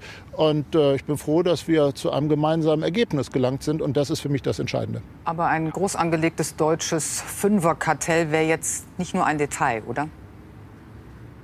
Nein, das wäre es ganz bestimmt nicht. Aber da beziehe ich mich nochmal auf äh, das, was ich eben gesagt habe. Äh, möglicherweise wird sich äh, am Ende dieser Diskussion, wann sie auch immer sein mag, ergeben, dass die Verhältnisse sich wesentlich differenzierter darstellen, als es jetzt am Anfang den, Anheim, den Anschein hat. Ich bin kein Kartellrechtsexperte und ich maße mir, weiß Gott, nicht an, dass ich da an dieser Stelle Nee, ein das müssen wir jetzt an dieser sachverständiges Urteil Stelle ja treffen kann. auch nicht. Aber ich wäre an dieser Stelle vorsichtig. Aber ich wäre an Ihrer Stelle unheimlich sauer. Jetzt, jetzt ist wieder der Moment, in dem man interpretieren muss. An ihrer Stelle wäre ich da vorsichtig. Frau Slomka, Frau Slomka hier in Niedersachsen hat beim ZDF auch was zu sagen. Genau, ja? ich sitze nicht nur im VW-Aufsichtsrat, Frau Slomka. Gibt noch andere Räte. An ihrer Stelle wäre ich jetzt vorsichtig. Dass man mir nichts sagt über solche Vorgänge. Äh, da kann ich mich auf das beziehen, was ich jetzt Ich finde es immer gut, wie, wie er mal so zuhört, den Kopf nach rechts und dann, wenn er, wenn er anfängt zu reden, lächelt nach links. Nee, nee, nee, nee. So, so wie Two-Face irgendwie. eben schon gesagt habe, gehen Sie davon aus, offener Austausch ist ein offener, sehr offener Austausch. In der, ähm, die Frau Slomka, vertrauen Sie uns einfach, okay? Wir, wir, wir regeln das schon hinter verschlossenen Türen, okay? Jetzt habe ich da jetzt schon ein paar Mal gesagt, vertrauen Sie uns einfach. Dieselgate-Affäre kam dann ja irgendwann noch Ferdinand Pirch um die Ecke und ähm, sagte, er habe Ihnen sehr wohl schon ein halbes Jahr früher etwas erzählt. Haben Sie Sorge, dass jetzt vielleicht wieder irgendjemand kommt und sagt, der Herr Wall wusste es angeblich schon vorher? Gute Frage. Nein. Ähm, ebenso übrigens wie bei Dieselgate äh, habe ich deswegen keine Sorge, weil es an dieser Stelle auch nachweislich eben sehr klare Informationskanäle gegeben hat. Nein, um mich muss ich mir in dieser Hinsicht keine Sorgen machen. Ich wünsche mir nur, äh, dass es sehr schnell zu einer Klärung kommt, denn das ist natürlich eine Belastung für die Automobilindustrie und die Automobilindustrie ist wieder ungeheuer wichtig, ja letztlich für unser ganzes Land und man möchte sich wirklich wünschen, dass wir über die realen Herausforderungen reden können und nicht äh, darüber, was möglicherweise an der einen oder anderen Stelle zu korrigieren ist. Genau diese Bedeutung. Äh, die Unterscheidung hat er jetzt gemacht, ne? Reale Herausforderung und das, was an der einen oder anderen Stelle zu korrigieren ist. Genau. Ich meine, äh, wir, wir sollten im Hinterkopf behalten, die nächste Landtagswahl nach der Bundestagswahl findet in Niedersachsen statt. Also Ja. Stefan Weil könnte noch richtig am Arsch kommen, wenn da noch mehr Aber was sind die rauskommt. Alternativen? CDU, die CDU, ein CDU-Ministerpräsident räumt da auf im Aufsichtsrat. Ja, in Niedersachsen wird aufgeräumt. Jawohl. 2018 wird da aufgeräumt. Jawohl. Erstens fliegen die Möwen raus, die den Fernsehton stören. Deutung haben die Autobauer ja auch immer betont und das hat auch zu engsten Verbindungen in die Politik geführt. Kurz gesagt, mehr oder weniger haben auch Bundeskanzler Wenn ich das so sehe, stelle ich mir immer vor, wie er unterhalb des sichtbaren Bereichs immer so Handzeichen macht. Das muss jetzt zu Ende sein. Uhr, Uhr, Uhr, Uhr, Uhr, Schluss, Schluss, Schluss, Schluss, Schluss, Schluss. Und so. Und Ministerpräsidenten auch gerne die schützende Hand über die deutschen Autobauer gehalten, wenn denen mal wieder irgendwas aus Brüssel nicht passte. Und entsprechend interveniert. Wäre es vielleicht langsam mal an der Zeit, dass sich die deutsche Politik da etwas zurückhält und diesen Konzernen gegenüber mehr Distanz wahrt? Frau Slomka, wir sind hier die obersten Aufklärer. Ja? Ohne wirklich. uns gäbe es diesen Kartell. Mit Distanz keine. Aufklärung. Ja. Ich kann das so nicht bestätigen. Richtig ist auf der einen Seite, äh, dass die Automobilindustrie für Deutschland wirklich ungeheuer wichtig ist. Und auf der anderen Seite, glaube ich, haben wir gerade in den letzten Jahren äh, gesehen, dass die Politik, und zwar auch mit Recht, äh, kritisch mit der Automobilindustrie umgeht. Und ich glaube, dass wir da gerade inmitten eines ziemlich großen Lernprozesses sind, äh, gerade auch auf Seiten der Industrie. Und der ist auch ausdrücklich notwendig. Ähm, denn äh, das Einhalten von Regeln, das muss zwingend sein. Und genauso übrigens das Einhalten von Umweltregeln, das ist ja der andere Teil der Diskussion. Also ähm, eine Autoindustrie, die bescheißt und Kartelle äh, führt, äh, die muss erst lernen, dass das in einem demokratischen Rechtsstaat nicht erlaubt ist. Nee, die Politik, hat er gesagt, muss erst lernen, Ach so. dass für die Autoindustrie Regeln gelten. Ach so. Das ist ein, das finde ich auch gut, wie er sagt. Die Autoindustrie ist für Deutschland ungeheuer wichtig. Ich, ich würde sagen, die Autoindustrie ist ein Ungeheuer in Deutschland, unbändigbar. Die ist, die ist nicht nur wichtig, die ist Wichtig und richtig. oder so. Äh, richtig und wichtig. Aber sowas von. Gut, Rest. Stichwort Einhaltung von Regeln. Wir haben auch in diesem Lernprozess gelernt, dass in der Bankenkrise, als es um große Banken ging, am Ende dann die Steuerzahler und die Bankkunden, die Kleinen, draufgezahlt haben. Wird das jetzt in der Dieselaffäre auch so sein, dass sich die Konzerne zurückziehen? Und Jetzt müsste er sagen, nein, Frau Slamka, Sie müssen wieder nicht bezahlen, sondern, wie Sie sagen, die Kleinen. Naja, also äh, Frau Slomka, in Amerika werden die Kunden entschädigt. In Deutschland, da müssen sie auf unser Sorry vertrauen. Mhm. Okay? Oma Erna, lieber Schulz, wir machen das nicht normal. Mhm. Okay? Gucken, was er sagt. Und die Dieselautofahrer oder die Mitarbeiter müssen dann am Ende dafür zahlen? Also das muss meines Erachtens gesetzt sein in der Diskussion. Diejenigen Autofahrer, die in gutem Glauben ein Auto gekauft haben, die dürfen am Ende nicht die Dummen sein, die drauf zahlen müssen oder in ihrer Nutzung eingeschränkt werden. Und deswegen finde ich, muss am Anfang der ganzen Diskussion zum Beispiel in den nächsten Wochen bei dem Dieselgipfel in Berlin die klare Festlegung äh, stehen, es sind nicht die Autofahrer, die ganz am Ende die Zeche zahlen müssen. Gut. Ich wäre ja, ich wäre ja nächste Woche gerne bei, dabei gewesen auf diesem Dieselgipfel. Leider bin ich bei, äh, sind wir nächste Woche beim VW Großaktionär zu Gast. Wir reisen ja nach Dubai. Naja. Ja. Mhm. Oder war das Katar?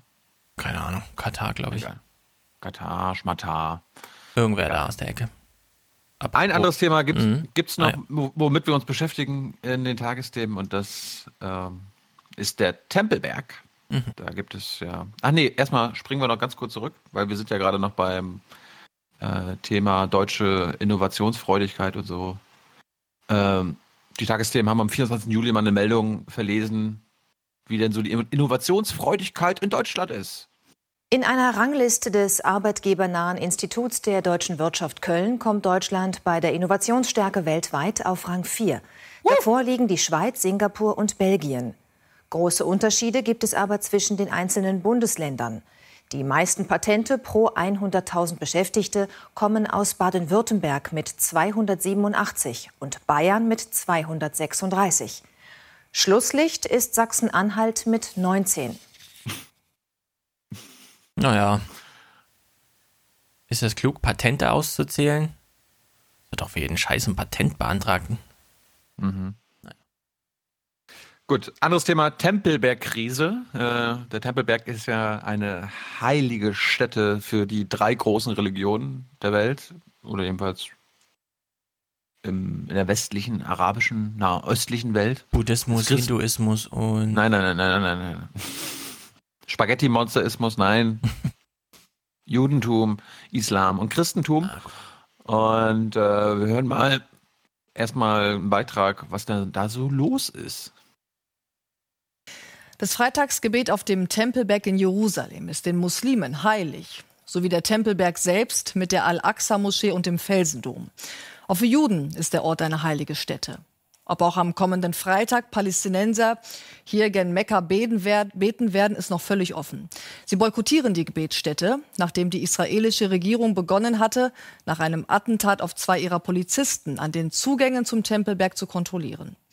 Die Metalldetektoren sind zwar wieder weg, doch es geht nicht nur darum, ob und wie denn nun kontrolliert wird. Es geht, wie so oft in diesem Konflikt, um viel mehr. Markus Rosch. Der Tempelberg für die Muslime Haram al-Sharif kurz vor dem Nachmittagsgebet leer. Die Palästinenserführung hat dazu aufgefordert, dort nicht zu beten. Unterwegs mit Nasser Kus, der uns das erklärt. Journalisten sind in diesem Bereich der Altstadt gerade nicht erwünscht. Der Vorsitzende der palästinensischen Jugend nimmt uns trotzdem mit. Durch die verwinkelten Gassen zu einem Ort, wo Muslime trotzdem beten. Das Wichtigste für uns hier ist der Zugang zu unseren heiligen Städten. Das ist eine rote Linie. Eine Ablehnung kann zu einer Gewaltexplosion in der ganzen Region führen. Worum geht es? Vor elf Tagen töteten drei israelische Araber zwei israelische Polizisten mit Waffen, die sie auf den Tempelberg geschmuggelt hatten. Nach der Ermordung der Polizisten hatte die israelische Regierung Metalldetektoren an den Zugängen zum Tempelberg aufgestellt. Seitdem kommt es zu Ausschreitungen. Die Palästinenser werfen Israel bis heute vor, die Kontrolle über den Tempelberg übernehmen zu wollen. Der ganze Haram al-Sharif ist ein heiliger Ort. Waffen haben dort nichts zu suchen. Ich lehne jede Art von Gewalt von dort ab, egal ob von Israelis oder Palästinensern. Und dann gehen wir weiter, mitten durch die verlassenen Häuser der Altstadt, durch Hinterhöfe und Gärten, Schließlich sind wir da, beim Bab el-Mashles, einem kleinen Zugang zum Tempelberg. Hier haben sich viele Palästinenser versammelt und warten auf die Entscheidung, wo sie beten sollen. Wir lehnen es ab, durch Metalldetektoren in die Al-Aqsa-Moschee zu gehen. Dann wird Nasser von israelischen Polizisten aufgefordert, das Interview abzubrechen. Und auch unser Team soll verschwinden. Die Situation ist gerade sehr angespannt. Die Menge skandiert, wir opfern unsere Seele für die Al-Aqsa-Moschee. Traditionell verwaltet die islamische Waqf-Behörde den Tempelberg. Israel ist für die Sicherheit verantwortlich. Die israelische Regierung hat aber immer wieder betont, nichts am Status quo ändern zu wollen. Gestern entschied das Sicherheitskabinett, die umstrittenen Metalldetektoren zu entfernen und dafür ein hochmodernes Sicherheitssystem zu installieren installieren. In Jerusalem erklärten heute muslimische Repräsentanten, ein Komitee solle nun überprüfen, ob tatsächlich alle neuen Sicherheitsmaßnahmen abgebaut wurden und setzten die Gebete am Tempelberg weiter aus. Deshalb beten die Muslime beim Bab el-Mashles weiter nur vor dem Eingang zum Tempelberg. Sie hätten zwar Zutritt, wollen in dieser Situation den Tempelberg aber nicht betreten. Eine sehr komplizierte Lage. Auch die israelische Polizei wirkt etwas ratlos. Nasser versucht währenddessen das Abmontieren der Detektoren seinen Leuten als Erfolg zu verkaufen. Das ist ein Sieg für alle Einwohner von Jerusalem. Das ist die Anerkennung für ihr Engagement. Ein halbherziger Beschwichtigungsversuch, denn er weiß auch, ohne das Einlenken Israels wäre die Situation wohl nicht entschärft worden. Also ich bin mir ganz sicher, Trump und Jared Kushner werden dieses Problem so ganz schnell lösen, sobald sie alle ihre innenpolitischen Sachen geklärt haben. Als Gott sei Dank. Zweites, äh, es läuft doch gerade am Südbahnhof in Berlin diese neue Studie mit 300 Freiwilligen, die sich äh, gesichtsmäßig überwachen lassen. Hm. Wenn das System Wenn dann Amazon, läuft, äh, inklusive Amazon-Gutscheine und so. Genau. Du kommst ja dann in so eine Verlosung, 100 iPhones und dann vielleicht hast du Glück. Wenn das dann läuft, kann man das ja an die Al-Aqsa-Moschee da ausleihen. Dann kriegt das gar keiner mit, wie er überwacht wird. Mhm. Äh, Es gab noch einen Kommentar in den Tagesthemen am Dienstag dazu und den fand ich hörenswert. Äh, eine sehr gute Kollegin, die oft im Iran und auch im Nahen Osten unterwegs ist, kommentiert das mal. Metalldetektoren. Na und? Die stehen doch an jedem Flughafen, inzwischen an vielen Hoteleingängen, ja sogar in Schulen, in Israel sogar fast vor jedem Supermarkt. Sie sollten auch zum Schutz für betende Muslime dienen. Doch die aufgestellten Metalldetektoren an den Zugängen zum Tempelberg hätten zur nächsten richtig großen Eskalation zwischen Palästinensern und Israelis führen können. Ja, die letzten Tage waren schon jetzt eine Eskalation und die Opfer jedes Einzelne zu viel. Aus der Ferne ist diese in Sekunden hochkochende Wut kaum nachvollziehbar. Doch wer dort schon einmal war, kennt die stickige Luft über dem Tempelberg, über ganz Jerusalem. Die Religionen saugen einem den Sauerstoff zum Atmen weg. Zu viel ist geschehen, zu groß die Wunden, zu tief der gegenseitige Hass. Naiv war es zu denken, dass es auf die Detektoren keine Reaktion auf muslimischer Seite geben wird. Jede Pflanzung eines Baumes dort hat Potenzial für eine Eskalation. Es geht eigentlich nicht um Detektoren oder Kameras. Es ist der alte Konflikt. Wem gehört welches Land? Zum Nahostkonflikt gibt es nicht die eine Meinung, die eine richtige Entscheidung. Dazu müsste man die Zeit zurückdrehen, historische Fehler ungeschehen machen. Weder palästinensischer Terror ist richtig, noch die Anspruchshaltung der Siedler. Auch wenn sich die Muslime weiterhin, auch nach Abbau der Detektoren, gegen die Sicherheitskontrollen am Tempelberg wehren werden, im Moment scheint es, als wäre die ganz große Katastrophe abgehalten worden. Nur lautet die traurige Frage mal wieder, wie lange? Also ich würde mal sagen, der amerikanische Plan, McDonald's und Netflix zu exportieren, um die Leute zu beruhigen, hat nicht funktioniert, oder? Das stimmt. Hm. Gut, und zum Schluss, äh, es gab in den Tagesthemen noch einen Beitrag, der uns interessieren könnte, weil die Bertelsmann, die, die klugen Leute von Bertelsmann haben eine Studie gemacht zur Anti-Establishment-Stimmung in Deutschland oh. und äh, warum die Leute Populisten wählen, ja, warum die populistisch das würde mich sind. auch mal interessieren. Echt mal. Und das ist gut, dass die Tagesthemen dazu mal einen Beitrag gemacht haben. Im alten Rom war der Volkstribun ein Mann der kleinen Leute, der den mächtigen Patriziern im Senat auf die Hände schauen sollte und öffentlich auf große Reden hielt. Im Sinne des Populus, des Volkes. Freilich stammten die Volkstribunen oft selbst aus den herrschenden Familien, die mit Brot und Spielen, Angst und Polemik das Volk für die eigenen Interessen gegen den Senat aufzuwiegeln wussten so wie hier Gaius Gracchus im zweiten Jahrhundert vor Christus. Auch der moderne Populismus von heute ist eine Anti-Establishment-Haltung. So definiert es eine Studie der Bertelsmann Stiftung. Es werden dabei etablierte politische Parteien, Institutionen und Medien kritisiert. Unter diesen Aspekten hätten etwa 30 Prozent aller wahlberechtigten Deutschen populistische Ansichten. So stellte die Stiftung bei einer jetzt vorgestellten Umfrage fest. Gudrun Engel.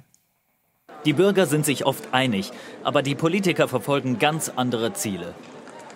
Mir wäre es lieber, von einem einfachen Bürger politisch vertreten zu werden, als von einem Politiker. Wichtige Fragen sollten nicht von Parlamenten, sondern in Volksabstimmungen entschieden werden. Aussagen.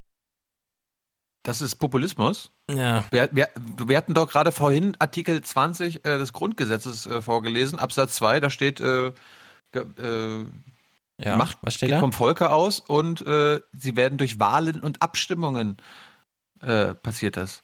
Mhm. Das ist Ab Abstimmung, das meint äh, Volksabstimmungen, liebe Leute. Ah, ja. Aber nein, das ist, das ist Populismus. Das ist Populismus. Denen fast jeder dritte Deutsche grundsätzlich zustimmt.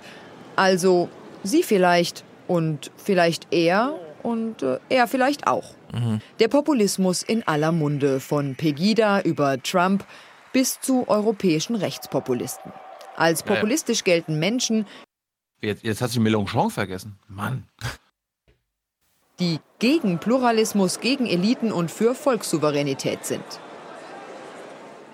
Der typische Populist geht von einem allgemeinen Volkswillen aus, der natürlich seiner Meinung entspricht, den er kennt und er verneint deshalb die Institutionen der liberalen Demokratie. Das Meinungsforschungsinstitut Infratest DIMAP befragte für die Stiftung knapp 5000 Wahlberechtigte. Ergebnis: Menschen mit populistischen Einstellungen kritisieren immer wieder die gleichen Gruppen. Establishment und Eliten, Parteien und Politiker, aber auch Massenmedien und den Rechtsstaat. Die Studie So. Die Studie, Äh, die wieder mal nur eine Umfrage ist, wie sie sagen Erst- wollte. Erstens, das waren doch keine Bertelsmann-Studie, sondern Infratest DIMAP. Also hier Hilmer hat da wahrscheinlich mitgeholfen. Mhm. Aber äh, guck mal, was da, was da steht. Also diese Bubbles, ähm, passt das nicht auf dem Aufwachen-Podcast zu? Sind wir, sind wir kein Populismus-Podcast? Ich sehe gerade nur das Podium. Achso. Mach mir mal die Bubbles an. Ah, hier, okay. Establishment und Eliten, Parteien und Also Politiker. wir, Rechtsstaat. wir sind kritisch, genau, wir sind kritisch gegenüber Establishment und Eliten, wir sind kritisch gegenüber Parteien und Politiker, wir sind kritisch gegenüber Massenmedien. Oh, das sind wir, aber- wir sind schuldig eigentlich. Ich bin kritisch gegenüber den Wespen und Mücken. Das auch noch. Das auch noch. Aber wir Ich bin sind kritisch gegenüber den Einkaufszeiten, wenn am nächsten Tag Feiertag ist. Ja. Aber wir sind, wir sind schuldig. Dichte. Ergebnis: Menschen mit populistischen Einstellungen kritisieren immer wieder die gleichen Gruppen. Establishment und Eliten, Parteien Check. und Politiker, aber Check. auch Massenmedien und den Rechtsstaat. Die Studie zeigt deutlich, dass es einen Zusammenhang zwischen Populismus und sozialer Schicht gibt. Der Populismus ist in seiner Form in Deutschland sozial gespalten. Je prekärer die Lebensverhältnisse, je geringer der Bildungsgrad, je geringer das Einkommen, umso größer die Wahrscheinlichkeit, dass Menschen populistische Einstellungen haben. Wir sehen immer wieder, dass extreme soziale Spaltungen zu einer Radikalisierung auch von populistischen Einstellungen gegen die Demokratie führen. Äh, Davon sind wir in Deutschland aber noch ein Stück weit entfernt. Denn, auch das sagt die Studie, Menschen mit populistischen Einstellungen sind keine radikalen Feinde der Demokratie, sondern oft Was? enttäuschte Demokraten. 85 Prozent der Befragten unterstützen das politische System. Kritiker werfen Populisten vor, sie schürten vor allem Ängste, Vorurteile, Emotionen, ohne Ah. wirklich Lösungen anzubieten. Siehst du, das passt auch auf unser Podcast. Wir, wir, wir haben doch bei, äh, beim WDR äh, bei der Podcast-Besprechung gelernt. Wir sind doch hier unglaubliche Zyniker. Wir schüren Ängste gegenüber Tagesthemen und heute Journal. Wir haben Vorurteile. Wir schüren Emotionen. Das passt. Das Absolut. Äh, war gar nicht. Absolut. Erfolg haben sie dabei offenbar nur bei 29 Prozent der Befragten. Politikwissenschaftler bestätigen, dass Populismus in Deutschland nicht so ausgeprägt sei wie in anderen Ländern. Ein Drittel bis die Hälfte der Bevölkerung neigt zu populistischen Annahmen. Ähm, Das ist sehr moderat noch. Warum soll das nicht so sein? Man kann auch gegen die Eliten in der Presse und in der Politik sein, ohne gleich ein Gegner der Demokratie zu sein. Trotzdem sind das Anfänge möglicherweise und es ist dringend nötig, den Menschen auch das Gefühl zu geben, dass sie gehört werden. Eine Aufgabe für den Bundestagswahlkampf. Die Studie zeigt jedenfalls, mit Populismus alleine fängt man keine Wählerstimmen. Ähm, die Aufgabe, den Bürgern eine Stimme oder das Gefühl zu geben, dass sie gehört werden, ist natürlich nicht das Auf die Aufgabe des Bundestags, sondern die Aufgabe des Bundespräsidenten.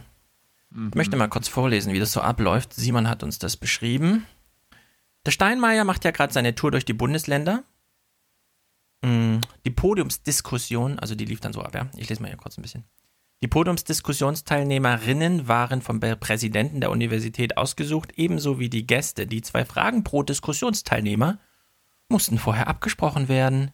Die Veranstaltung wurde nicht öffentlich beworben und man hat davon nur mitbekommen, wenn man Freundin zufällig geladen wurde. Nachvollziehbar. Also bitte.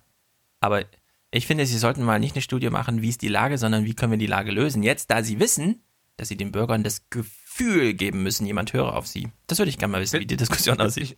Ich finde es auch mal wichtig und richtig, dass äh, ähm, solche Studien dann auch mal eingeordnet werden von nicht elitären äh, Medien und äh, PR-Vertretern. Ja, also Bertelsmann, die sind ja wirklich unverdächtig, wenn es um äh, wirtschaftliche und mediale Elite geht. Ja, also da bin ich froh, dass die Tagesthemen, die auch nicht zu der Nachrichtenelite in Deutschland gehören, sich dem Thema annehmen. Das Mhm. ist wirklich. Das ist Aber die Bürger kamen noch zu Wort. Da wurde doch dieses Bild von den, auf, vom Kölner Hauptbahnhof gezeigt, wo sie gesagt hatte, der da könnte ein Populist sein, äh, Anhänger sein, der da oder vielleicht auch der da. Ja. Mehr, mehr Volk gibt's da nicht. Ja. Ich möchte an dieser Stelle noch einen Fun-Fact bekannt geben, den ich von Eva Schulz bei Deutschland 3000 gelernt habe. Diejenigen, die damals im alten Griechenland in den Städten rumstanden, um den wenigen, die ein Wahlrecht äh, auf sich äh, vereinigen konnten, zu sagen, was sie denn bitte, an was sie so denken müssen vor der Abstimmung, die hießen Demagogen, grob übertragen, der Rednerpult im Bundestag ist der Platz für Demagogie. Hm. Dieser Begriff hat natürlich ein bisschen gelitten in den letzten 2000 Jahren, aber da kommt er her. Nochmal eine öffentliche Rede halten zu einem Sachverhalt mit dem Ziel, jemanden von etwas zu überzeugen. Wir wissen alle, wie vergiftet der Begriff Demagoge ist, aber da geht es im Grunde drum, ja. Man muss damit umgehen, statt irgendwie zu sagen, die 30 Prozent, die sind schuld. Und dann noch so ein Bild zu zeigen ja, von Leuten, die gerade in Urlaub fahren wollen. Der könnte es betroffen sein. Oder der. Vielleicht aber auch der. Das ist dann die allerdümmste Herangehensweise. Und nochmal der Hinweis: Studie, Studie, Studie. Und hat halt eine Umfrage gemacht, ja. Das ist keine Studie. Na gut. Aber die Tagesthemen konnten wenigstens mal sagen, dass man sich darum kümmert, ja. ja Oma Erna, wenn, wenn du jetzt hier denkst, dass du populistisch sein kannst, ne? Mhm. sei dir sicher, du bist in der Minderheit. Okay. Gut. Also komm, komm hier gar nicht auf die Idee, ne? Vielleicht will ich doch AfD. Nein. Oma? Ja. Nein. Aus, aus. Und, und, mhm. das, das, das, obwohl Martin ja äh, ein Ziel hat. Ich will, dass die AfD stark wird. Ich möchte, dass diese Partei stark wird. Ja, laut Wahltrend sieht sie jetzt schon bei 9%. Der hat ja schon 1% verschafft. Ist auch gut. Sehr, sehr schön. Noch ein und dann hat er schwarz-gelb geknackt. So, ich bin jetzt alles zusammen. Politik, das Volk, die Zukunft, die Technologie, beispielsweise Autos und so weiter und so fort. Weil ich dachte mir, ey, müssen wir jetzt wirklich Clips von Scaramucci und Priebus gucken, wie sie sich gegenseitig in den Haaren liegen und ich weiß nicht genau, was sie da gerade vorhaben, aber der The Mooch, The Mooch scheint ungefähr die dümmste Personaloption zu sein, die Trump bisher gezogen hat. Also völlig absurd.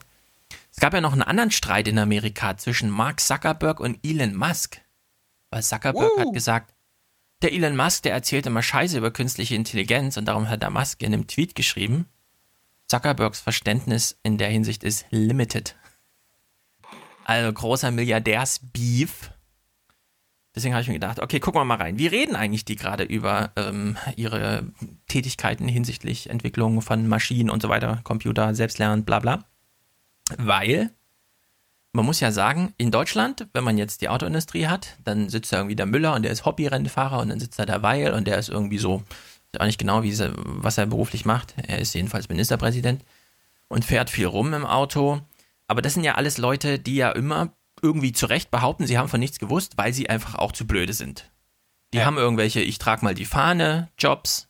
Oder hier, die Unterschrift mache ich natürlich, was steht da drin, keine Ahnung. Die hat ja jemand anderes ausgearbeitet, den Text. Oder sonst irgendwie, ja.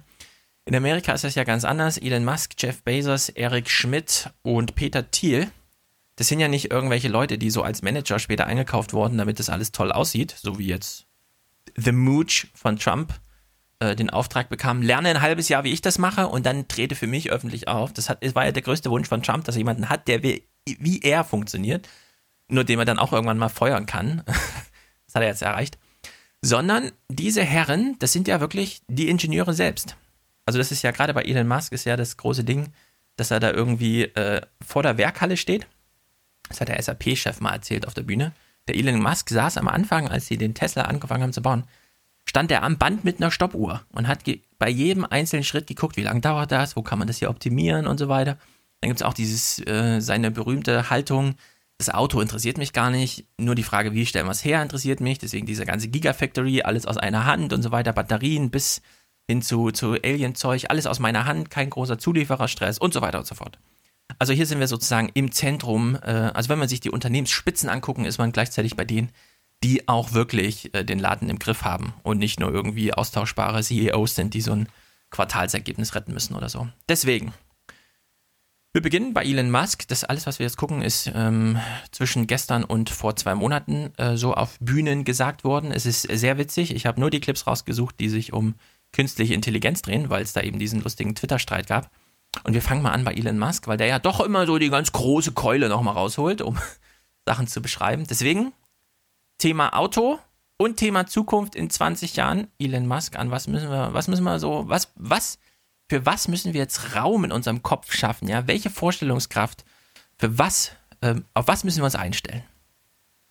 But if you were to say, go 20 years, overwhelmingly things are electric, autonomous, overwhelmingly.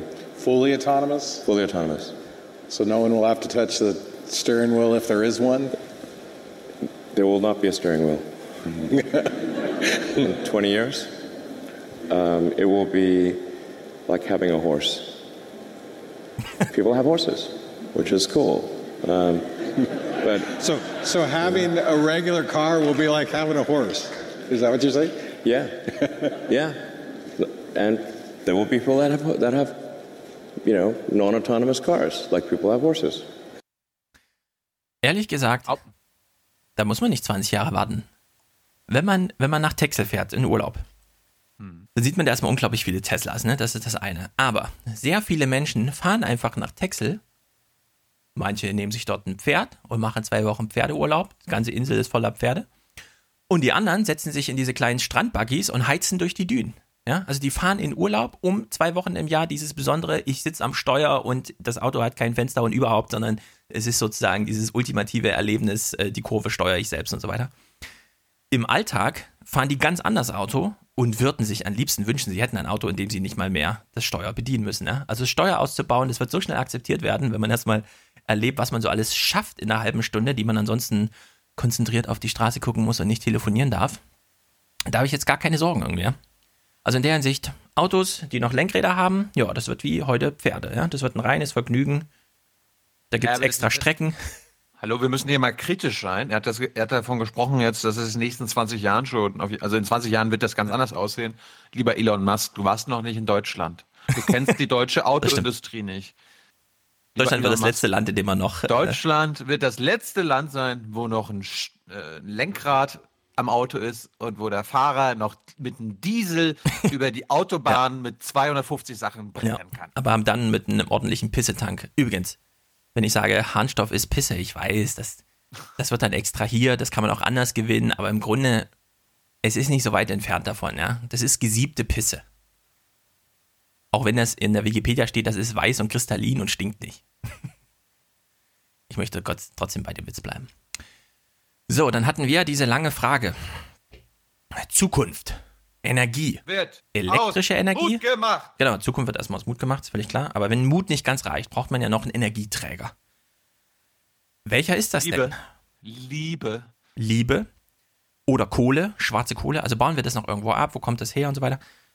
Und dann hatten wir im Forum schon die Frage geklärt, wenn man die ganze Transporttechnologie umstellt auf Energie, die auch durchs Kabel muss, so wie alle anderen Energien, die wir zu Hause zum Beispiel benutzen, dann bräuchten wir eine Verdoppelung aller Kapazitäten, also Energiegewinnung, Stromnetze und so weiter. Und Elon Musk hat diese Frage auch nochmal super beantwortet. Allerdings ist es nicht halb-halb, sondern es gibt noch einen dritten Aspekt. Also Transport, Energie und, das wusste ich nicht, aber deswegen interessant. use of energy can, is roughly divided into three areas. Um, they're more or less equal um, at, a, at, a, high level. Um, there's about a third of energy is used for transportation of various kinds. About a third is used uh, for electricity. About a third is used for heating. Ja, Heating, Wärme. Weil Wärme ist ja nicht zwingend äh, ans Elektrizitätsnetz gebunden, sondern die kann man ja irgendwie, ja, da gibt es ja verschiedene Versuche jetzt irgendwie, wie auch immer bei uns haben, also wenn du in Deutschland ein Haus baust, hast du ja automatisch die Pflicht, da so ein Wärmeding aufs Dach mitzubauen, was wirklich super ist, weil du auch im Winter, wenn es draußen 0 Grad ist, trotzdem über den Sonnenschein allein nochmal 30 Grad daraus leiern kannst, die dann einfach auch für die Heizung zur Verfügung stehen können. Also nur dadurch, dass du die, die Sonnenstrahlen nochmal abkoppelst von der Umgebungstemperatur, kannst du da nochmal so viel Energie rausziehen. Gut, jetzt ein interessanter Clip. Elon Musk, Autoindustrie, Regulierung. Was steht da eigentlich so an? Somebody asked me to ask you this. We, we talked about workforce today, but they asked me, are robots going to take our jobs, everybody's jobs in the future? Or how, how much do you see artificial intelligence coming into the, the workplace? Um, well, first of all, I, I, think on the artificial intelligence front, um, you know, I, I, have exposure to the very, the very most cutting edge um, AI, um, uh, and I think people should be really concerned about it. Um, I keep so- sounding the alarm bell, but you know, until people see like robots going down the street killing people, like they don't know how to react. you know, because it seems so ethereal. Um, and um, I think we should be really concerned about AI, and I think we should. This is, AI is a rare case where I think we need to be proactive in regulation instead of reactive. Um, because I think by the time we are reactive in AI regulation, it's too late. Um, and no, normally, the way regulations are set up is that a whole bunch of bad things happen. There's a public outcry. The, the, and then, after many years, a regulatory agency is set up to regulate that industry. Um, there's a bunch of opposition from companies who don't like being told what to do by regulators. Um, anyway, it takes forever. Um, that, that in the past ha- has been bad, but not um, something which represented a uh, you know a fundamental risk to the existence of civilization.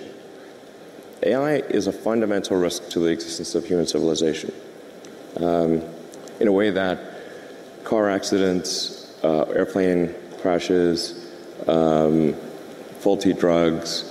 Uh, or bad food were, were not. They were not. They, they were harmful to, to uh, a set of individuals within society, of course, but they were not harmful to society as a whole. Um, AI is a fundamental existential risk for human civilization, and I don't think people fully appreciate that. Da hat er mal die Keule rausgeholt und dafür hat er natürlich viel Kloppe gekriegt, unter anderem dann von Zuckerberg und so. Du musst trotzdem mal kurz unseren Hörern die. Ich meine, es ist ein bisschen schwierig zu verstehen. Ja, der, der Ton bei dem Video ist sehr schlecht, deswegen fasse ich es nochmal zusammen. Danke. Also er wird gefragt, ja, Workforce, AI, also irgendwann wird die künstliche Intelligenz in die Arbeitswelt einfallen, was bedeutet das? Und er so, mm, ja, also in die Arbeitswelt würde ich erstmal nicht denken. Wir müssen jetzt grundsätzlich mal einen zivilisatorischen Gedanken machen, wie zum Beispiel, wenn die Menschen sehen, dass die künstliche Intelligenz in welcher Manifestation auch immer die Straße runterläuft und rechts und links die Leute tötet, dann wissen sie nicht, wie sie darauf reagieren sollen. Weil das war bisher nicht mal ein theoretisches Problem. Deswegen sollten wir das mal regulieren. Im Sinne von, bisher haben wir immer nur reguliert, wenn im Nachgang, was weiß ich, Flugzeugabstürze und so weiter, vielleicht sollten wir die doch mal nach allgemeinen Standards enteisen und nicht einfach so nach kostengünstigen Vorschlägen. Ich, ich meine, das ist aber auch was typisch, was typisch Unamerikanisches, was er gerade gesagt hat, weil in Amerika ist es ja so, erst muss was Schlechtes passieren genau. und dann wird reguliert. Und in, in, Europa, wir haben ja noch in gewisser Weise das Vorsorgeprinzip, das genau. heißt, Unternehmen müssen schon, bevor sie irgendwas auf den Markt bringen, äh, sicher sein, oder ich, ich, weiß nicht, wie man das jetzt formuliert, aber ja. das darf nicht äh, Schaden. Ja. Na, in Deutschland gibt es die große normative Decke, die drüber liegt. Da äh, gibt es einfach Regeln und so weiter. In Amerika ist es halt eher so eine kognitive Angelegenheit. Du musst halt am Ende gerade stehen, ja. Und wenn dein Unternehmen eine Billion wert ist und du musst aber drei Billionen zahlen, dann ist es halt, muss man dann proaktiv das Gerät so bauen, dass so ein Schaden nicht passiert. Naja, jedenfalls, äh, Elon Musk, von dem wissen wir, dass er so redet. Trotzdem sagt er das immer wieder so und hat es ja auch eingeleitet mit, naja, Sie kennen das alles aus den Medien, ich selbst habe diese Unternehmen und so weiter, die sowas machen, ja, weil wenn er das, der baut jetzt bei Tesla das, das Lenkrad aus, irgendwer wird das Auto fahren, ja, und das, die Technologie ist dann eben diese künstliche Intelligenz, die wird selber auf der Straße sitzen und die Straße selbst kennenlernen und nicht, äh, wie Google das bisher macht, durch so eine kartografierte Straße fahren, sondern das ist ja das Ziel, dass man das dann auch wirklich autonom macht und so weiter und so fort. Und woran wir auch immer denken müssen, das hören wir nachher nochmal bei Eric Schmidt auch, Vollautomatisierung, ja. Das erste Gebiet, was vollautomatisiert wird, und das ist jetzt Gegenwart, ist der Krieg. Deswegen ist das gar nicht so weit weg, wenn er irgendwie sagt, naja gut, irgendwann wird die künstliche Intelligenz die Straße runterlaufen und rechts und links die Leute töten. Das findet ja jetzt schon so statt. Nur jetzt fliegt sie eben noch durch die Luft, ja, und man sieht noch nicht genau, saß da jetzt wirklich keiner dahinter, war das echt ein vollautomatischer, da war eine SIM-Karte, also schickt man da die Bombe hin und so weiter. Ja, das ist eben in Europa und Amerika kennen wir das als Targeting, da kriegt man dann Werbeanzeigen geliefert, ja, auf anderen Gebieten der Welt, da werden halt gleich mal Bomben geliefert. Aber das ist die gleiche, äh, die gleiche Technologie dahinter, ja, also die gleiche Form von Identifikation, Ziel bis Abschluss und so weiter und so fort. Mhm. Auf diesen amerikanischen, unüblichen amerikanischen Gedanken, ja, aber das ist doch Regulierung und so weiter, er fügt das auch nochmal an von sich aus. You know, it's not, it's not fun being regulated. It's not, you know, uh can be pretty irksome. But uh, you know, in the car business, you know, we get regulated uh, by Department of Transport, by EPA, and a bunch of others. Um, and, and, there's regulatory agencies in every every country. You know, in the in space, we get regulated by FAA, um, and um, but but you know, if you ask the average person, hey, you want to do you want to get rid of the FAA um, and just like take a, take a chance on manufacturers not cutting corners in the aircraft because uh, you know profits were down that quarter? Uh, I was like, hell no. Um, um, that sounds terrible. so, um, you know, I think even people who are pretty you know, extremely like libertarian free market, they'd be like, yeah, we should probably have somebody keeping an eye on the aircraft companies, making sure they build a good aircraft um, and good cars and that kind of thing. So, you know, I think there's there's a role for regulators. Um, that's very important. Um, and I'm against overregulation for sure. Uh, but man, we I think we better get on that with AI. Ja, dass er über so Gefahr argumentiert, finde ich auch interessant, weil die, also gerade die Amerikaner, die akzeptieren ja alles, was mit Hinsicht auf hier ist Gefahr im Vollzug reguliert wird, bis hin zu zieh mal die Schuhe aus und plan drei Stunden mehr am Flughafen ein und so, ja. Also mhm. da sind Tür und Tor geöffnet, die Leute nehmen das dann alles hin. Jeff Bezos, ab jetzt ist der Ton besser. Ich weiß nicht, warum das bei Musk da alles so übersteuert war und so laut. Bezos. Jeff Bezos. Bezos, Bezos äh, Amazon-Chef, Washington Post-Chef, Chef der ganzen Welt, Raketen, der erste, der die Rakete auch wieder zum Landen gebracht hat, zwar nicht Elon Musk, sondern es war Jeff Bezos und so weiter und so fort. Ähm, von ihm ist auf der Bühne mal nicht so viel zu erwarten. Er ist ja mehr so eine Frohnatur, die so gerne lacht und dann mal ein Argument macht. Da ich allerdings ein großer Amazon-Fan bin und er jetzt mittlerweile auch zumindest für einen Tag mal der reichste Mensch der Welt war, nachdem Amazon mal wieder den einen oder anderen kleinen Aktiensprung gemacht hat, Hör mal und dieser, Pod dieser Podcast wird nicht präsentiert von Amazon. Wir nee. bekommen auch keine Amazon-Rabatte oder so weiter. Und wir machen auch keine Amazon-Affiliate-Links, nur für unsere Hörer. Ja, falls jetzt wieder Kommentare kommen mit, aber bei Amazon, die behandeln doch die Leute ganz schlecht und die bezahlen doch keine Steuern und so weiter. Ja, das weiß ich alles. Bei Amazon, also Facebook ist mir total egal, ja. Amazon und Google sind für mein Leben, und das ist jetzt ein wettbewerbsrechtlicher Term, wesentliche Einrichtungen, ne? Auf die kann ich nicht verzichten, genauso wenig wie auf eine Brücke über den Main. Deswegen will ich nicht, dass die abgeschafft oder boykottiert oder sonst was werden, sondern die ein oder andere Regulation und dann eben auch der ein oder andere Ansatz, wenn ihr hier Geld verdient, dann bezahlt doch auch mal Steuern, ja? In die Richtung muss die Diskussion gehen. Ich will keine Boykottaufrufe, ja? Dann lache ich euch aus, wenn hier irgendwer kommt mit, äh, die behandeln die Menschen schlecht und deswegen boykottieren jetzt bitte die Menschen Amazon. Hm, sehr gut. Also. Hast gerade gesagt, dass du darauf nicht verzichten kannst oder willst. Kann und will. Können, Kannst du auf Google verzichten? Es gibt Alternativen zu Google. Nee, es gibt keine Alternativen zu Google. Okay, wir, wir, Amazon Alexa ist an Bing angeschlossen, ja. Ich will jetzt nicht nochmal an Dings da Bums eine Frage stellen, aber ach wobei. Podcast-Landschaft, kurzer Einschnitt, weil wir gerade bei Amazon sind. Alexa, öffne meine Podcasts und spiele Aufwachen-Podcast. Ich spiele jetzt A Ausrufezeichen 222, Man with a Plan von Aufwachen. Vom 26. Juli 2017 ab. Danke. Präsentatorin für... Für Deutschland. Nein, Alexa, stopp. So. Da, das hat nicht Jeff Bezos so eingerichtet, sondern ähm, Christian Bednarek, der in der Podcastlandschaft sehr berühmt ist, weil er die Hörsuppe macht und die FIT Podcast-Suchmaschine der diesen Skill auch bereit äh, fertig gemacht. Könnt ihr euch alle runterladen, falls ihr Alexa habt, und dann könnt ihr alle Podcasts hören. Und zwar nicht nur unseren, sondern alle, die bei FIT irgendwie gelistet sind. Podcasting bezeichnet das Anbieten Alexa, abonnier. Ich werde den Scheiß nie kaufen. Nee, muss auch nicht. Ich mache es auch immer nur ein paar Mal an. Es ist im Grunde immer aus, vom Strom getrennt und so weiter. Ich habe Siri, Siri noch nie genutzt, beziehungsweise einmal ausprobiert und dann, was soll der Scheiß, ja. Ja, kann man in ich, alle drei Monate kann, mal, das verbessert sich ja auch. Ich habe mich bisher noch nicht dran gewöhnt, mit einer, mit meinem Telefon zu sprechen. Hm, ich komme so langsam auf den Geschmack. Also, mhm. Amazon. Was sagt Herr Bezos, Herr Besenmann über künstliche Intelligenz? Das läuft. Other companies also have turned uh, uh, heavily toward uh, a path that they say will lead them eventually to fantastic gains in AI. Yeah. Through machine learning. Uh, you, uh, I'm sure, uh, know about Google's claims at their I/O conference. I guess my first question is: Is this is this the the underpinnings of tech over the next ten years as we seem to be emerging from the period of frantic growth and development in smartphones? Yeah. Well, I think it's, I, I think it's gigantic. Um, I do. I think natural language understanding. I think machine learning in general, artificial intelligence. Um, uh, this it's probably hard to overstate how big of an impact it's going to have on society over the next 20 years. So, it, it, it is big.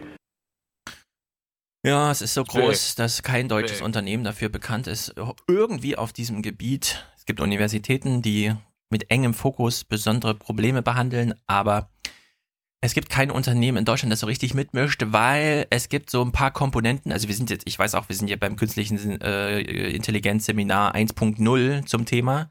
Trotzdem, wir hören uns diese Grundlagen mal kurz an. Was braucht man alles, um so auf industriellem Level, also so, dass man ins Milliarden-Consumer-Business einsteigen kann, äh, damit das alles ganz aufregend wird für den Customers, wie Jeff Bezos hier sagt? Welche drei Komponenten braucht man?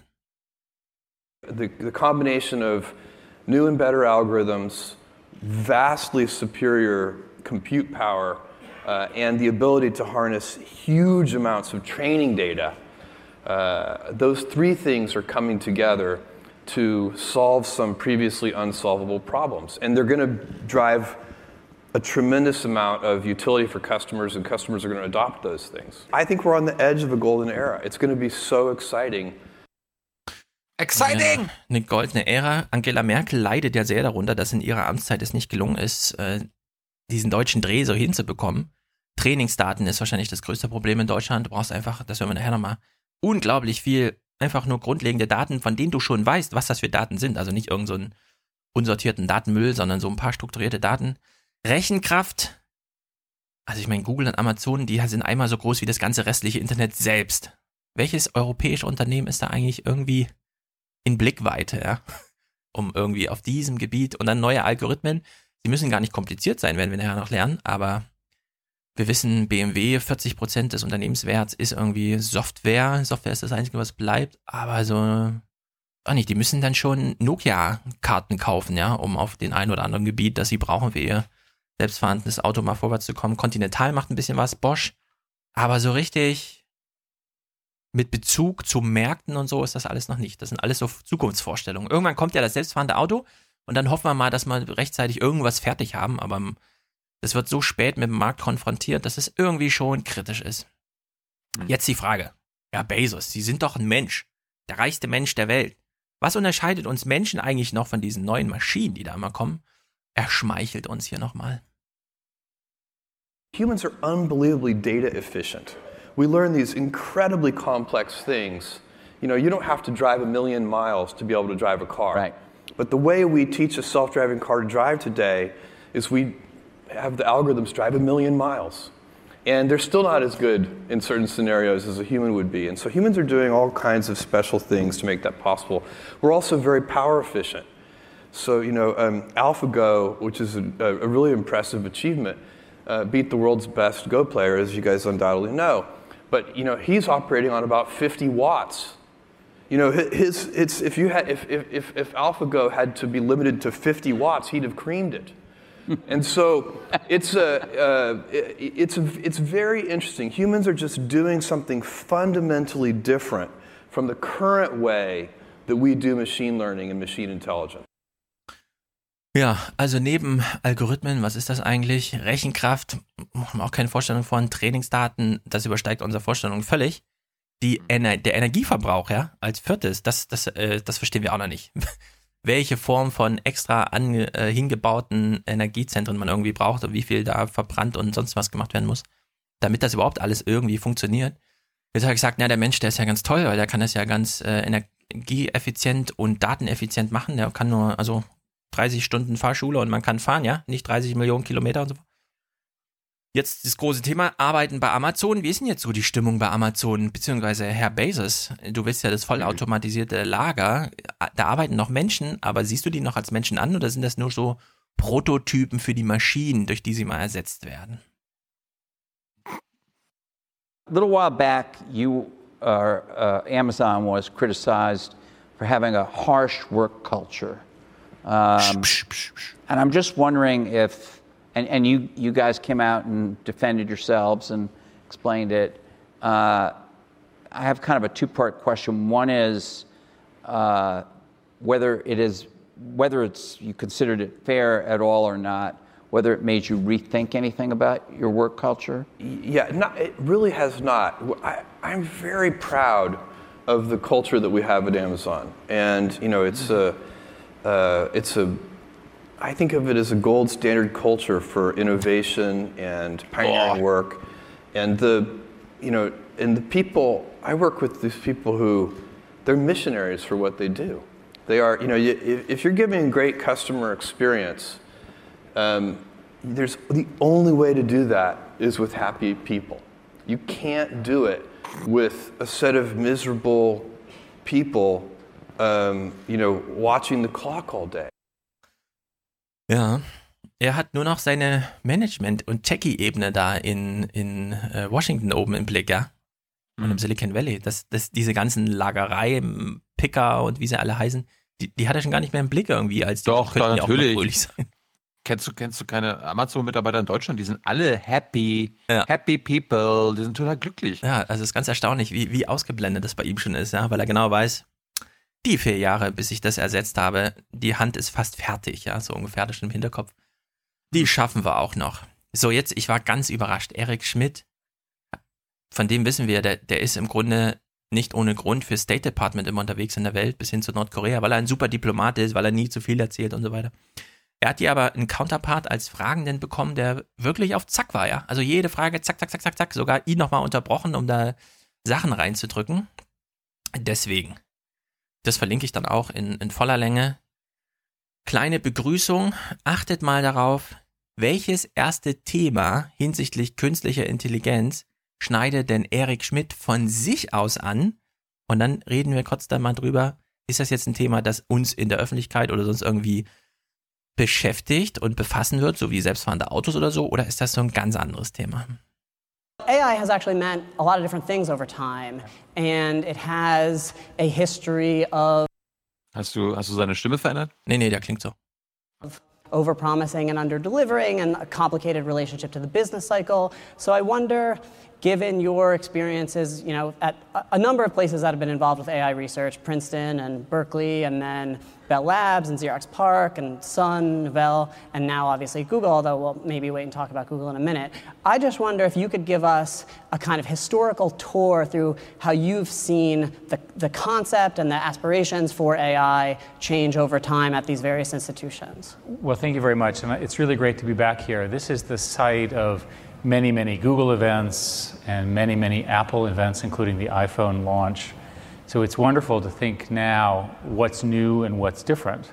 And I would say that what's really new is the emergence of security, not just in the kind that we're talking about today, but also nation state security issues, um, as well as machine learning and the things that are going to happen in the future. Der größte Wachstumsmarkt erstmal, ja, ist Nation State Security. Jawohl. Ich war, ehrlich, ich war echt überrascht, ehrlich gesagt. Aber warum wohl, ne? Wir alle wissen, Deutschland ist wie andere Staaten auch bedroht vom internationalen Terrorismus. Ja, und darum, darum brauchen wir das, weil wir haben ja ein Ziel, ne? Wir alle gemeinsam werden den Kampf gegen die Terroristen führen und wir werden ihn gewinnen. Genau. Bei No Agenda haben sie einen Ausschnitt aus NPR Money oder wie das heißt gespielt. Es Planet gibt ja Money wahrscheinlich. Planet Money, genau. NPR Planet Money. Es gibt ja in Amerika ein Black Budget für genau diese Themen, nationale Sicherheit und so weiter. Von dem wir immer dachten, NSA 10 Milliarden, so ungefähr. Die müssen nicht weiter abgerechnet werden. Aber, kennst du die Zahl? Äh, na, ich kenne äh, aus einer Doku, Mhm. Was das, wurde da gesagt? auch äh, unter anderem Oliver Stone und so weiter, äh, dass ein Drittel des gesamten amerikanischen äh, Budgets für Security raufgeht und bei NSA, CIA und so weiter weiß man ja eh nicht, weil das ist ja alles Black Budget. Mhm. Und Nee, nee, NSA und CIA sind noch öffentliches Budget, aber es gibt dann noch ein Black Budget. Genau. Und äh, die Zahl, die ich mir immer gemerkt habe, eine Trillion Dollar. Also das sind eine Billionen, ein- eine Billion, das sind 1000 Milliarden Dollar pro Jahr. Nee, so viel ist es nicht. Das wäre ja, Also eine Trillion wäre das Doppelte vom Verteidigungshaushalt. Der ist ja 570 Millionen Milliarden. Genau. Naja, aber wo soll das Geld herkommen? Nee, also die realistische Zahl, die da genannt wurde, waren 70 Milliarden, die dem Staat zur Verfügung stehen, ohne weitere Rechtfertigung durch irgendwelche und so vergeben zu werden für solche Sachen. Ja, 70 Milliarden. Der deutsche Einzelhandel haben wir gelernt, 170 Milliarden. Ja? Also das ist, äh, das sind äh, Maßstäbe. Und wenn man sich dann überlegt, wie wenig ressourcenintensiv eigentlich diese Form von Forschung ist, ja, Computer, klar, sind teuer, Personal ist auch teuer, aber man braucht jetzt nicht wie beim Manhattan Project irgendwie ja, so, einen, so einen eigenen Stadtteil als Apparat, der da irgendwie irgendwas macht und so. Also das ist schon erstaunlich. Jedenfalls war nicht nur ich überrascht, auch Eric Schmidt ist davon überrascht, ja, dass diese künstliche Intelligenz-Explosion da gerade stattfindet. When I was a PhD student, AI was the rage, and this was 40 years ago. And the whole idea was that AI would progress very, very quickly using language models that people were proving correct. And there was a small little component of it around neural networks that sort of didn't really go anywhere. And somewhere around the 1980s, there was the beginning of what is known as the AI winter, roughly 20 years where the smart AI people tended to be few, and most people had gone into other areas, right, uh, which were doing really well.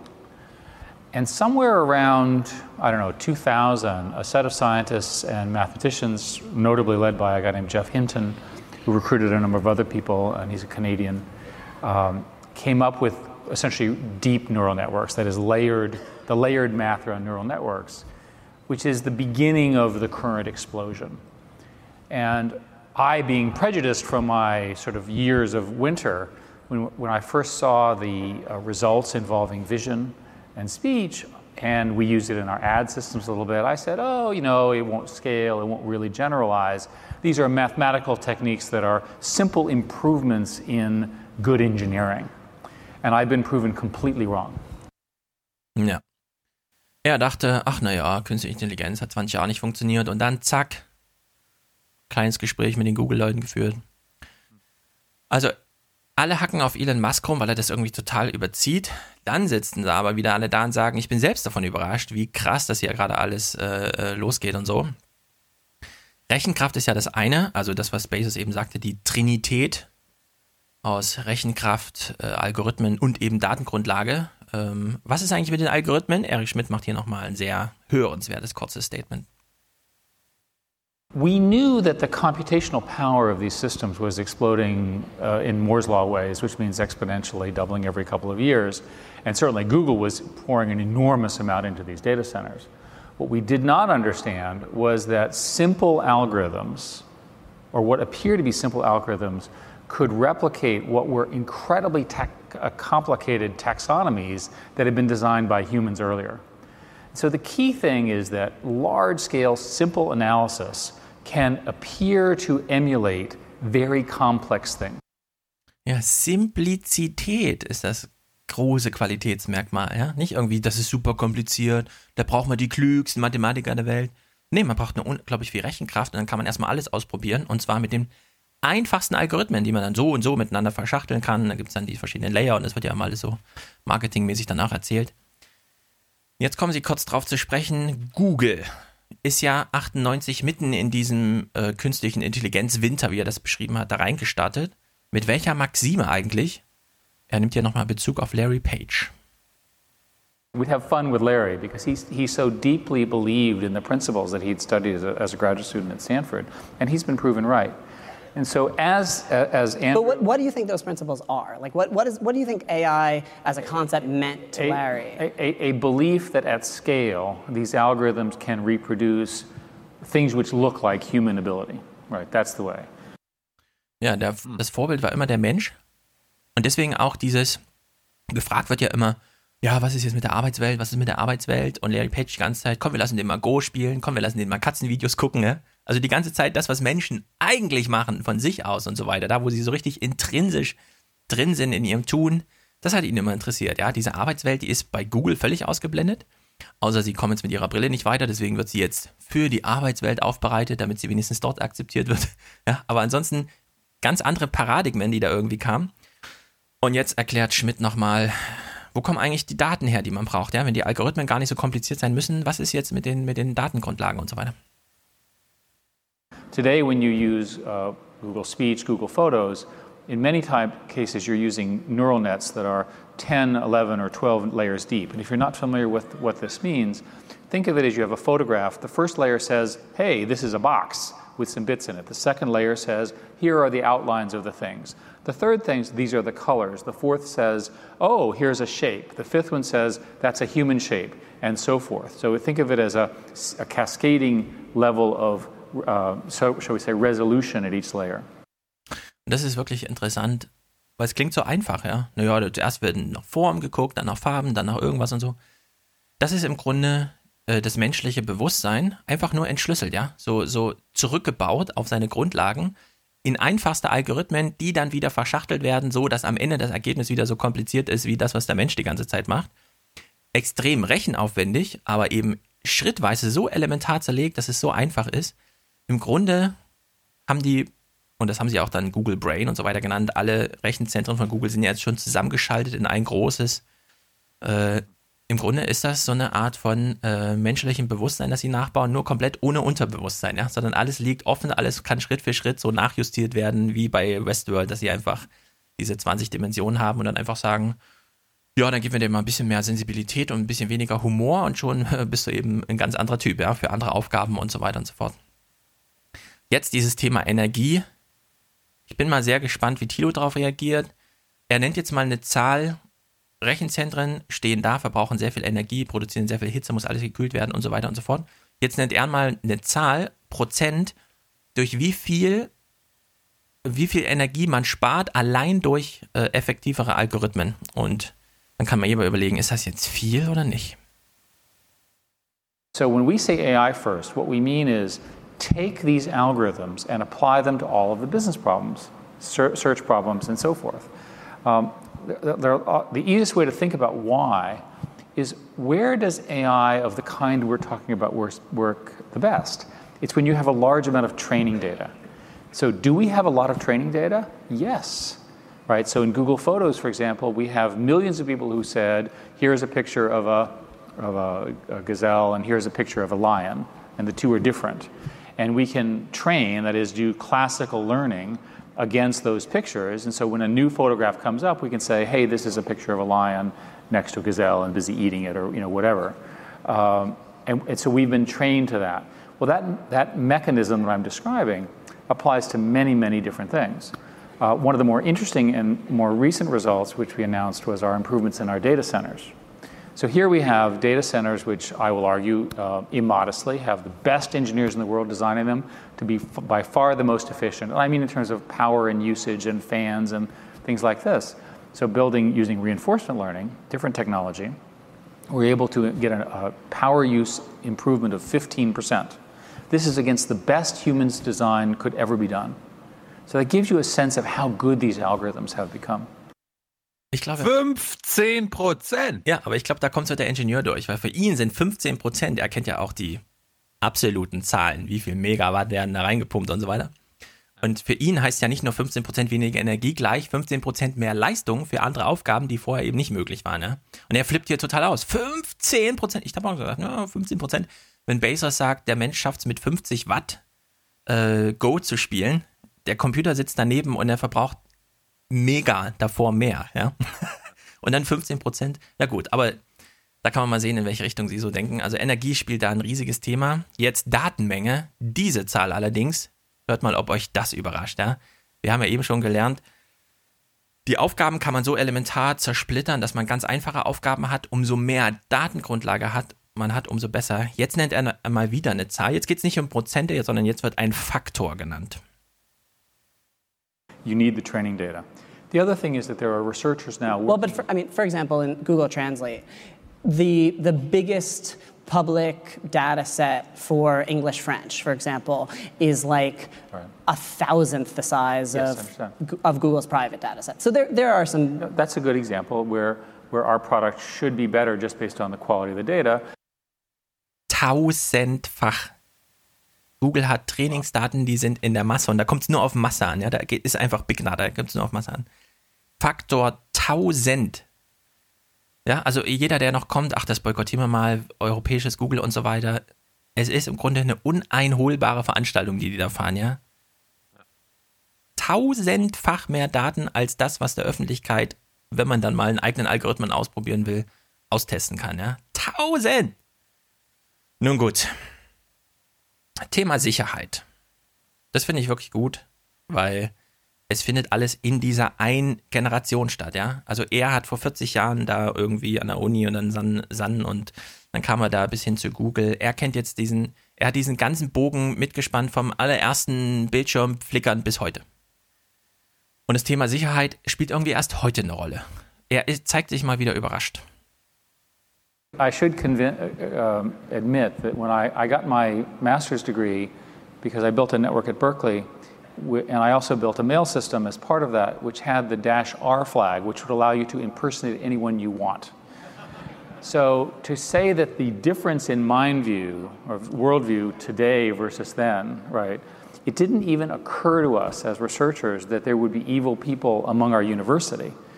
And one of the academic questions is imagine if the internet had been designed knowing what you know today about the need for security at the packet level, deep packet inspection, encryption, and so forth. Would it, ever, would it have ever happened? In other words, if you start putting all that loading on these relatively simple end to end concepts that the internet is, would it have been able to get as much steam as it did? We now find ourselves back fixing it over and over again. And you keep saying, well, why didn't they think about this? Well, the answer is I can tell you I was there. It didn't occur to us that there were criminals. Right? It didn't occur to us that these kinds of behaviors would occur. Und gegen wen schützen sie uns jetzt? Weil wer hat diese Unsicherheit ausgenutzt? NSA und so weiter, ja. Also muss man sich mal vorstellen. Im Juni 2013 kam äh, Edward Snowden an die Öffentlichkeit. Bis dahin keine Verschlüsselung, nichts zwischen den Datensendern von Google und so weiter. Und jetzt versuchen sie alles zu verschlüsseln bis hin zu äh, dir nach Hause und so. Das ist, äh, da hat man jetzt im Schnelldurchlauf und Google hat eben auch diese Abteilung, die das ganze Internet aufräumt und jedem da 90 Tage Zeit gibt, seine Lücken zu schließen und so weiter. Jetzt sind wir eben diese 30 Jahre später. Was brauchen wir eigentlich im Umgang mit künstlicher Intelligenz jenseits von diesen technischen Sachen, die Musk eben auch schon ansprach, Regulierung und so weiter? Als ich das so gehört habe, habe ich nur an eine Sache gedacht, die da vergleichsweise in hinsichtlich, da muss sich die Politik mal drum kümmern und so weiter, bis herangekommen ist. Um, I'm worried furthermore that the machine learning capabilities that we're discussing today need to be done in the open and not by military research labs. And I want to make the point precisely. You can imagine a different scenario that this stuff that I'm talking about now, which again is completely in the open and completely available to you, that the, somehow we had arrived at a different outcome and it was being done in military research labs between countries. So all of a sudden, we'd spend all day worrying if they were in our networks. We wouldn't know what they were doing. The internet would begin to get start getting shut down because of fear of the Russians or the Chinese or bilaterally. And so one of the questions that I think the industry should be asking is can we come up with a way where the countries agree to not use the machine learning technologies in a way that militarizes the internet? In other words, a demilitarization plan Right. And maybe I'm an optimist, but I'd like to see some discussions about that. Ja, also es gibt natürlich so Ächtung von Landminen und so weiter. Aber das, was er hier beschreibt, Non-Proliferation und so weiter, das kennt man bisher wirklich nur von Atomwaffen irgendwie. Ich habe jedenfalls nur an ja. große Interkontinentalraketen, die man wirklich nicht anders aufhalten kann, als durch, wir dürfen sie gar nicht erst irgendwie abschießen lassen. Und die Atombomben, ich meine, die Bundesregierung sorgt ja selbst dafür, ähm, die sind ja bald weg. ja.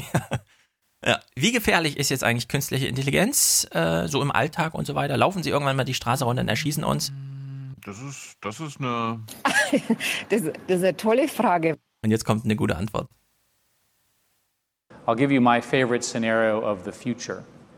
What happens is, over time, general intelligence gets developed, the singularity occurs, the intelligence gets smarter than humans, the, hum the humans have a battle with the general intelligence, and the humans decide to turn off the computers. The intelligence is so smart it hops from computer to computer, preventing the humans from turning off the computers, and eventually the intelligence wins and humanity is destroyed. Ups, hat das gerade der Google-Aufsichtsratschef und ehemalige Chef gesagt? Achso, er hatte noch einen Nachtrag, warte. That, by the way, is a movie, okay? That's a movie, right? It's not true. Das musste er aber sehr deutlich sagen und vorher hat das Publikum auch noch nicht gelacht. Mhm. Das muss man auch dazu sagen. So, was ist jetzt dran an Elon Musk Zukunftsvorstellung, äh, dass es tatsächlich mal so kommt wie in Terminator mit Skynet und so weiter? Für ihn ist die Antwort so ein bisschen, ich würde sagen, irgendwo steckt da noch so eine Ambivalenz drin. In recent conferences that I've been at, this is phrased at at what point when the AI is intelligent enough to self modify can we verify that the self modification is correct? Right? Very reasonable intellectual question. Well worth a discussion. We are nowhere near, nowhere near any of these in real life. We're still in the baby stages of doing conceptual learning, uh, trying to figure out what concepts are, uh, basically deconstructing concepts and so forth. So, in order to worry about that kind of question, you have to, wor- you have to think 10 years, 20 years, 30 years, 40 years, which is a great ethics conversation. Tja, 40 Jahre, ist das jetzt viel oder nicht? Ich meine, für Elon Musk ist in 40 Jahren morgen, ne? Für den Menschen auch nicht. Ja, also 40 Jahre, das ist einfach, du wirst jetzt geboren und in 40 Jahren bist du immer noch nicht in dem Alter, in dem du ZDF bereit bist zu gucken, ja? Das ist nicht sehr weit weg. Aber gut. Das größte Problem von künstlicher Intelligenz und auch Eric Schmidt umschmeichelt hier nochmal den menschlichen Zuhörer, weil bisher hört nur er zu selbstbewusst. Aber wir kriegen hier nochmal unsere kleine Schmeichelportion. I think the issue, the other issues that you described, which I'm just going to call the accuracy question, for lack of a better term, um, is a much greater near term concern. It goes something like this These systems depend on data, and they're trained against that data. So, assuming a perfect algorithm, if the data has been fooled in some way, you could not get the, the, the outcome you expect. And so, it's very important with these systems to understand that they are advisory, right? They help you understand something, but ultimately, you want humans to be in charge of these things. Ja, der Mensch muss noch entscheiden, da das alles noch so von den Trainingsdaten abhängt, die wir ihm geben und die er sich nicht selbst aussucht und so weiter. Wie weit das stimmt, weiß man nicht. Äh, Hinweis geben, Ratschläge, ja, alles gut. Aber die Entscheidung sollte mal ein Mensch treffen. Da fragt man sich natürlich, und auf welcher Basis sollte der Mensch entscheiden? Nur weil er danach juristisch verantwortbar dafür ist? Oder gibt es noch sozusagen eine materielle Grundlage? So, letztes Statement von ihm. Es gibt eine super interessante politische Dimension bei dem Ganzen. Thilo sperrt mal die Ohren auf und dann kann er uns mal den Namen desjenigen nennen, des linken Spinners, von dem wir das bisher ausschließlich kennen eigentlich. A while ago, I, I talked about this and I suggested that there are a number of principles that this should be operated under. One is that the research should be done in the open. The second is that this, the work that we're all doing should be done for the benefit of the many, not the few. Uh, Jeremy Corbyn. Genau. Uh, Jeremy Corbyn. Es gibt hier eine große Phalanx. Es ist natürlich auf einer Bühne, es ist Marketing, er ist der größte Werbetreibender für Google selbst. Aber dass er diesen Satz so sagt, finde ich schon nicht ganz unbedeutend irgendwie. Also in der Hinsicht, warum nicht? Bevor du zu Peter Thiel kommst, ich wollte noch ganz kurz meine Quelle vorspielen, wo ich das mit dem 1000 Milliarden Dollar äh, aus Amerika. Also äh, Oliver Stone, Untold History of the United States, äh, Folge 10 kommt. Da ist das. In 2011, the U.S. sold an astonishing 78% of the world's arms. During the Bush years, Pentagon spending more than doubled to $700 billion. Although the real Pentagon budget blurs into secret functions and different departments of government, by 2010, according to the National Priorities Project, the U.S. actually spends an estimated $1.2 trillion out of its $3 trillion annual budget on military, intelligence, and homeland security. A full spectrum dominance of land, sea, air, space, and cyberspace. Ja. Na gut, das ist so Da, da habe ich das her. So, Peter Thiel. Wir wissen von Peter Thiel, der ist irgendwie komisch. Der, nee, der ist in Deutschland geboren. Ja, der kommt der aus ein Frankfurt. anständiger, anständiger Kerl. Ja. Aber er sagt hier zwei sehr interessante, vielleicht für den einen oder anderen auch witzige Sachen. Zum einen, kurze Vorgeschichte, Google hat ja vor nicht wenigen Jahren DeepMind gekauft. Das ist eine Londoner Firma, die sich nur um dieses Artificial Intelligence, Neuro, Neural Netzwerk, äh, Entwicklung, bla bla, Testen und so weiter. Hatte nie irgendwas mit der Öffentlichkeit zu tun, hat aber dann jetzt diesen AlphaGo für dieses Go-Spiel gebaut. Und da gab es damals einen Bieterwettstreit. Mhm, unter anderem hat das dazu geführt, dass Google nur den Zuschlag bekommen hat von DeepMind unter der Auflage, ihr gründet dann aber ein internes Ethikboard, ja, das unsere Arbeit begutachtet, oder? Ihr lasst uns da nicht einfach so von alleine und wir dürfen machen, was wir wollen, ja, mit so einem Irren aus einer Singularity University oder so, ne? Mhm. Daraufhin hatte ich ja bei Google da schon mal nachgefragt, was ist denn da mit diesem Ethikrat, der jetzt gegründet wird intern? Nie eine Antwort ja, ja. bekommen. Ja, ja, Herr, Herr Schulz. Das läuft. Ja, Jetzt hören wir mal von Peter Thiel, der mit jemandem Kontakt hatte aus seinem eigenen Investorenkreis, der damals dabei war bei dem Widerstreit. Mit welcher Stimmung kam er so aus diesem Gespräch mit den DeepMind-Leuten? What do you think about Elon's thoughts on artificial intelligence? Larry Page has obviously bought DeepMind. Were you an investor in that? Yeah, we were. We were actually seed investors. Seed in, investors in, in it. DeepMind. So, what is it about that company that has specifically created such a polarized debate? Because they were working on some things that spooked some people. Yeah, we had a we had an LP meeting at Founders Fund, I believe, in uh, 2012, where Demis, the DeepMind uh, CEO, spoke. And I remember one of our investors told me afterwards that he felt it was the last chance he had to shoot to shoot him and kill him uh, for the sake of humanity. Wie du übersetzt mal kurz? Äh, bomb them. Bomb them, keep bombing them, bomb them again and again.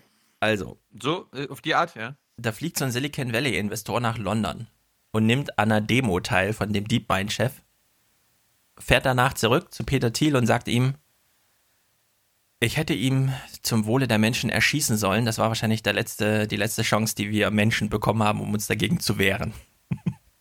das erzählt er so auf der Bühne, ja. Und das sind Leute, die, die, also die sind jetzt richtig exposed zu dem Zeug, ja, so wie Musk das vorher schon sagt. Nun gut, jetzt äh, abschließender Clip. Wie ist das jetzt? Künstliche Intelligenz, Autos fahren selbst, Medizin macht irgendwas, äh, die Workforce, ja, der Arbeitsplätze und so weiter und so fort. Elon Musk, äh, äh, Peter Thiel findet nochmal, ähm, finde ich, ganz illustrative Worte.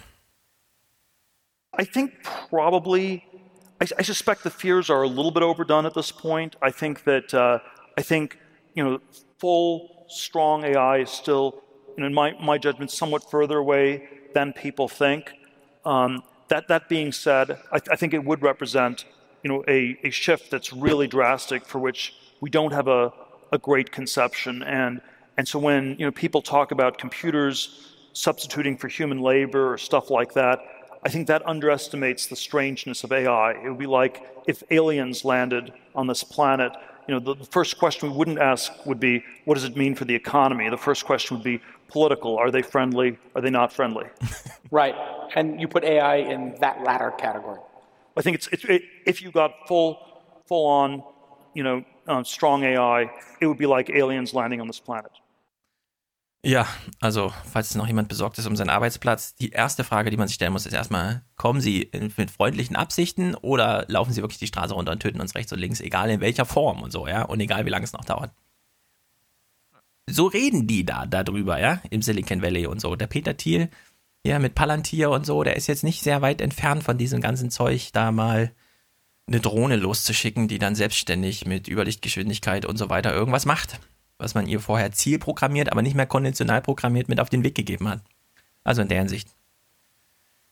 Äh, die Clips von Mark Zuckerberg gucken wir uns natürlich nicht an, weil der ist wirklich limited in der Sache. Der hat darauf reagiert, indem er sein Handy in seinen Garten gestellt hat, während seine schwangere Frau hinter ihm am Grill stand und dann hat er irgendwas erzählt.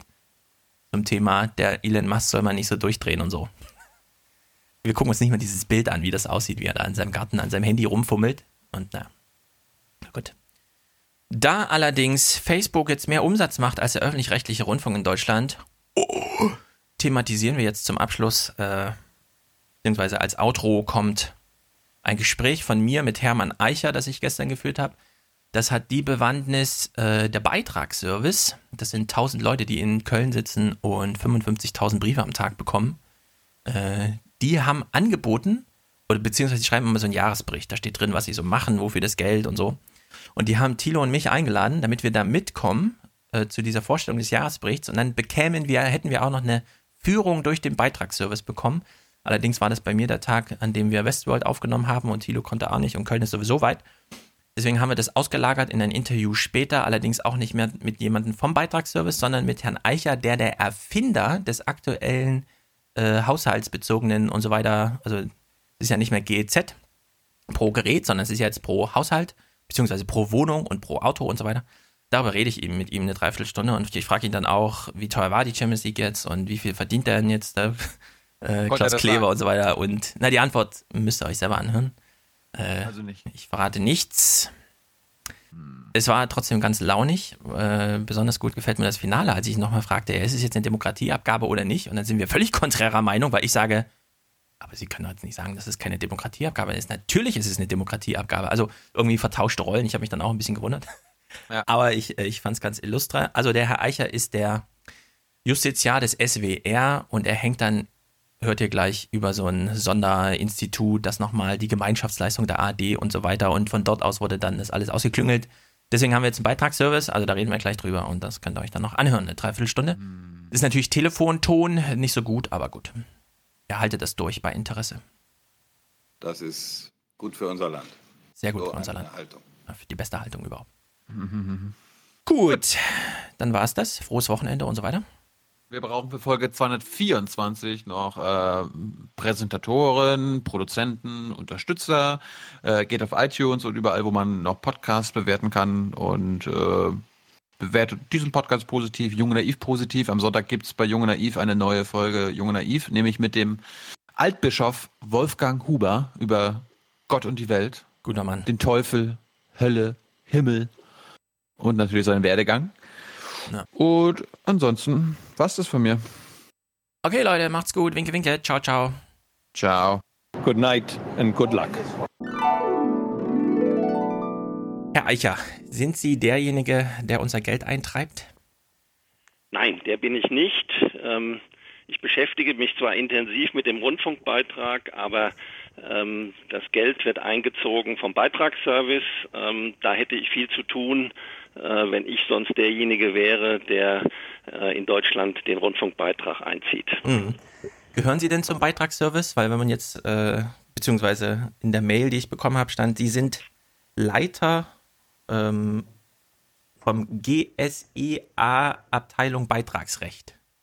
Ja, das ist äh, ARD-Fachchinesisch. ähm, bin der Justiziar des Südwestrundfunks und kann das vielleicht mal erklären. Wir haben uns in der ARD die Aufgaben aufgeteilt. Das heißt, jeder Justiziar hat eine Federführung für ein bestimmtes Rechtsgebiet, weil die äh, Gebiete heute so spezifisch sind, so schwierig sind, dass nicht jeder alles macht. Und mich hat es getroffen mit dem Rundfunkbeitrag. Die Kollegin aus Köln zum Beispiel beschäftigt sich mit Europarecht und so. Ähm, also so haben wir das aufgeteilt.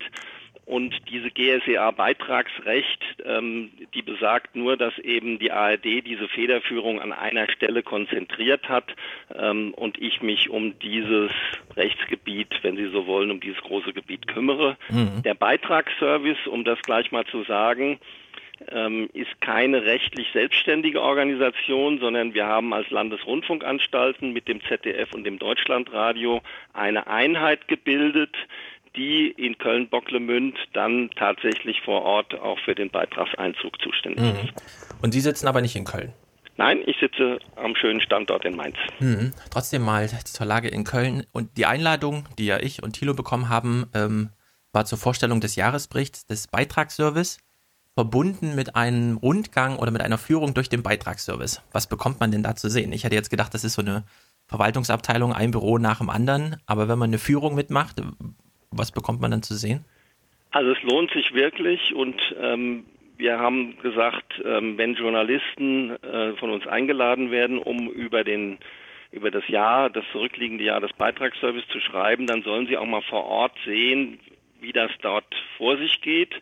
Denn ähm, das, was Sie jetzt beschrieben haben, so hätte ich mir das auch vorgestellt. Da sind jede Menge Büros nebeneinander, da sitzen Leute drin äh, mit äh, den entsprechenden äh, Briefen und so weiter. So ist das nicht. Stellen Sie sich vor, ähm, es kommen beim Beitragsservice pro Tag etwa 60.000 Briefe an. Mhm.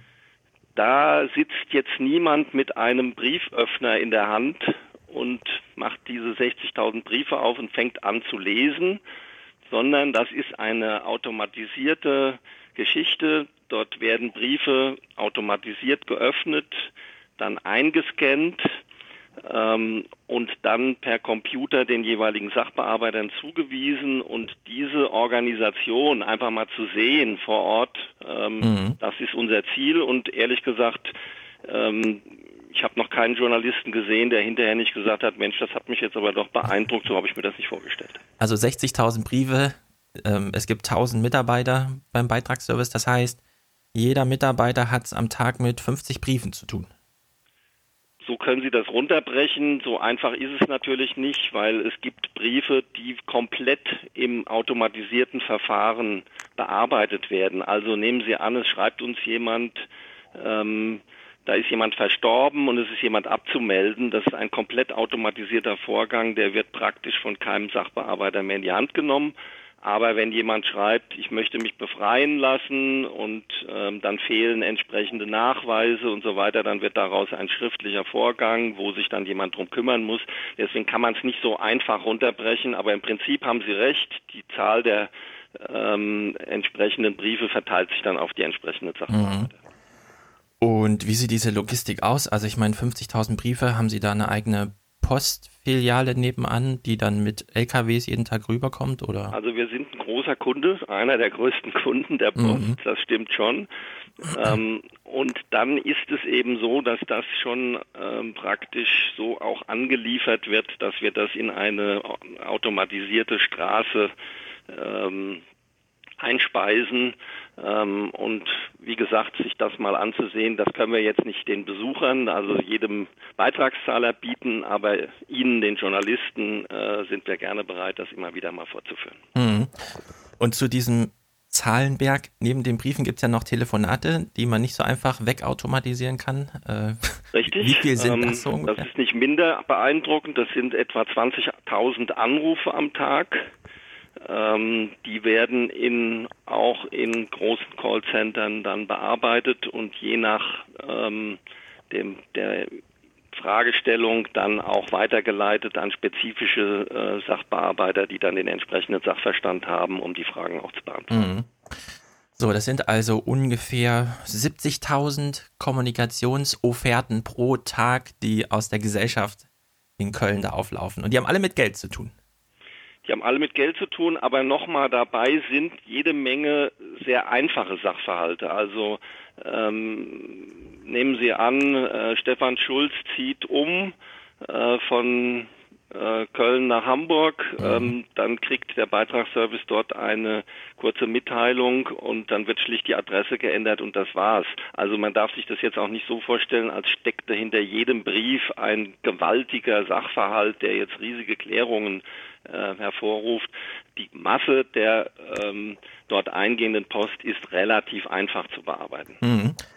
Aber wenn ich jetzt als Stefan Schulz mich nicht nur ummelde, sondern äh, diese Gelegenheit noch nutze, um als Notiz auf den Brief zu schreiben, mit dem Programm bin ich unzufrieden, dann wäre ich völlig falsch jetzt beim Beitragsservice.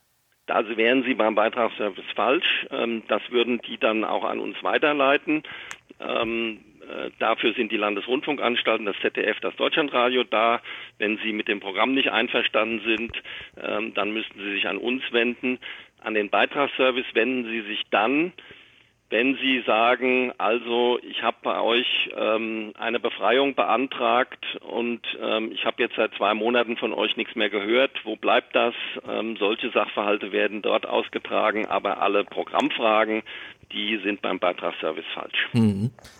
So, Beitragsservice, das ist ja neu. Also es wird ja neuerdings nach Haushalten, also neuerdings sage ich jetzt so, das sind schon zwei Jahre oder drei sogar, aber es ist sozusagen in diesem dieser langen Entwicklung ein Finanzierungsmodell zu finden, jetzt relativ neu. Wenn, wenn wir jetzt davon sprechen, dass 70.000 Kommunikationen pro Tag stattfinden, im Verhältnis zu wie viel Haushalten äh, haben Sie eigentlich unter Ihrer Fuchtel beim Beitragsservice? Das sind ja 40 ja, Millionen? Eine Korrektur, Herr Schulz, Mhm. ähm, immer wieder gerne ähm, falsch formuliert. Es geht nicht um Haushalte. Mhm. Also es geht nicht um die Frage, äh, wer, wer, wer wohnt mit wem zusammen. Da können wir gerne nochmal drauf zu sprechen kommen, weil Mhm. das äh, uns immer wieder unterstellt wird, wir, wir wollten das wissen und so. Es geht um Wohnungen. Ähm, äh, es ist ja der einfache Slogan, eine Wohnung, ein Beitrag. Und ähm, wir haben ähm, insgesamt jetzt etwa 39 Millionen Wohnungen in, beim Beitragsservice erfasst. Mhm.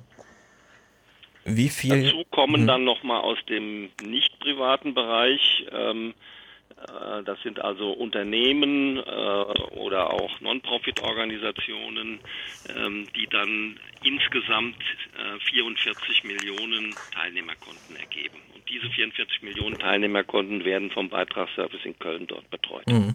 Und darunter sind auch 4 Millionen Autos, habe ich gelesen. Genau, das sind die bei den Unternehmen. Ähm, beim Privatmann ist es so, dass in der Wohnung sozusagen das Auto mit drin ist. Beim Unternehmen zählen die Kraftfahr da ist ein Kraftfahrzeug frei und ab dem zweiten Kraftfahrzeug wird der Drittelbeitrag dafür fällig, also 5,98 Euro. Mhm. Wenn ich jetzt alle zwei Wochen einen Uber-Tag mache und ein Uber-Taxi fahre, müsste ich dann auch Beitragszahlen für das Auto? Nein, dann muss derjenige, der Taxiunternehmer, der zahlt für sein Taxi, aber Sie als Nutzer ähm, haben damit nichts zu tun. Aber als Uber bin ich ja der Taxiunternehmer quasi. Oder Sie kassieren ja dann nicht Uber im Silicon Valley ab, oder? Wenn Sie dort als Unternehmer tätig sind und Sie haben mehr als ein Taxi, ähm, das erste äh, ist wie gesagt frei, Ach so, ah ja. dann äh, müssten Sie ab dem zweiten bezahlen. Mhm. So 45 oder 44 Millionen ähm, sozusagen Kunden. Um wie viele von denen stehen denn bei Ihnen in der Schuld?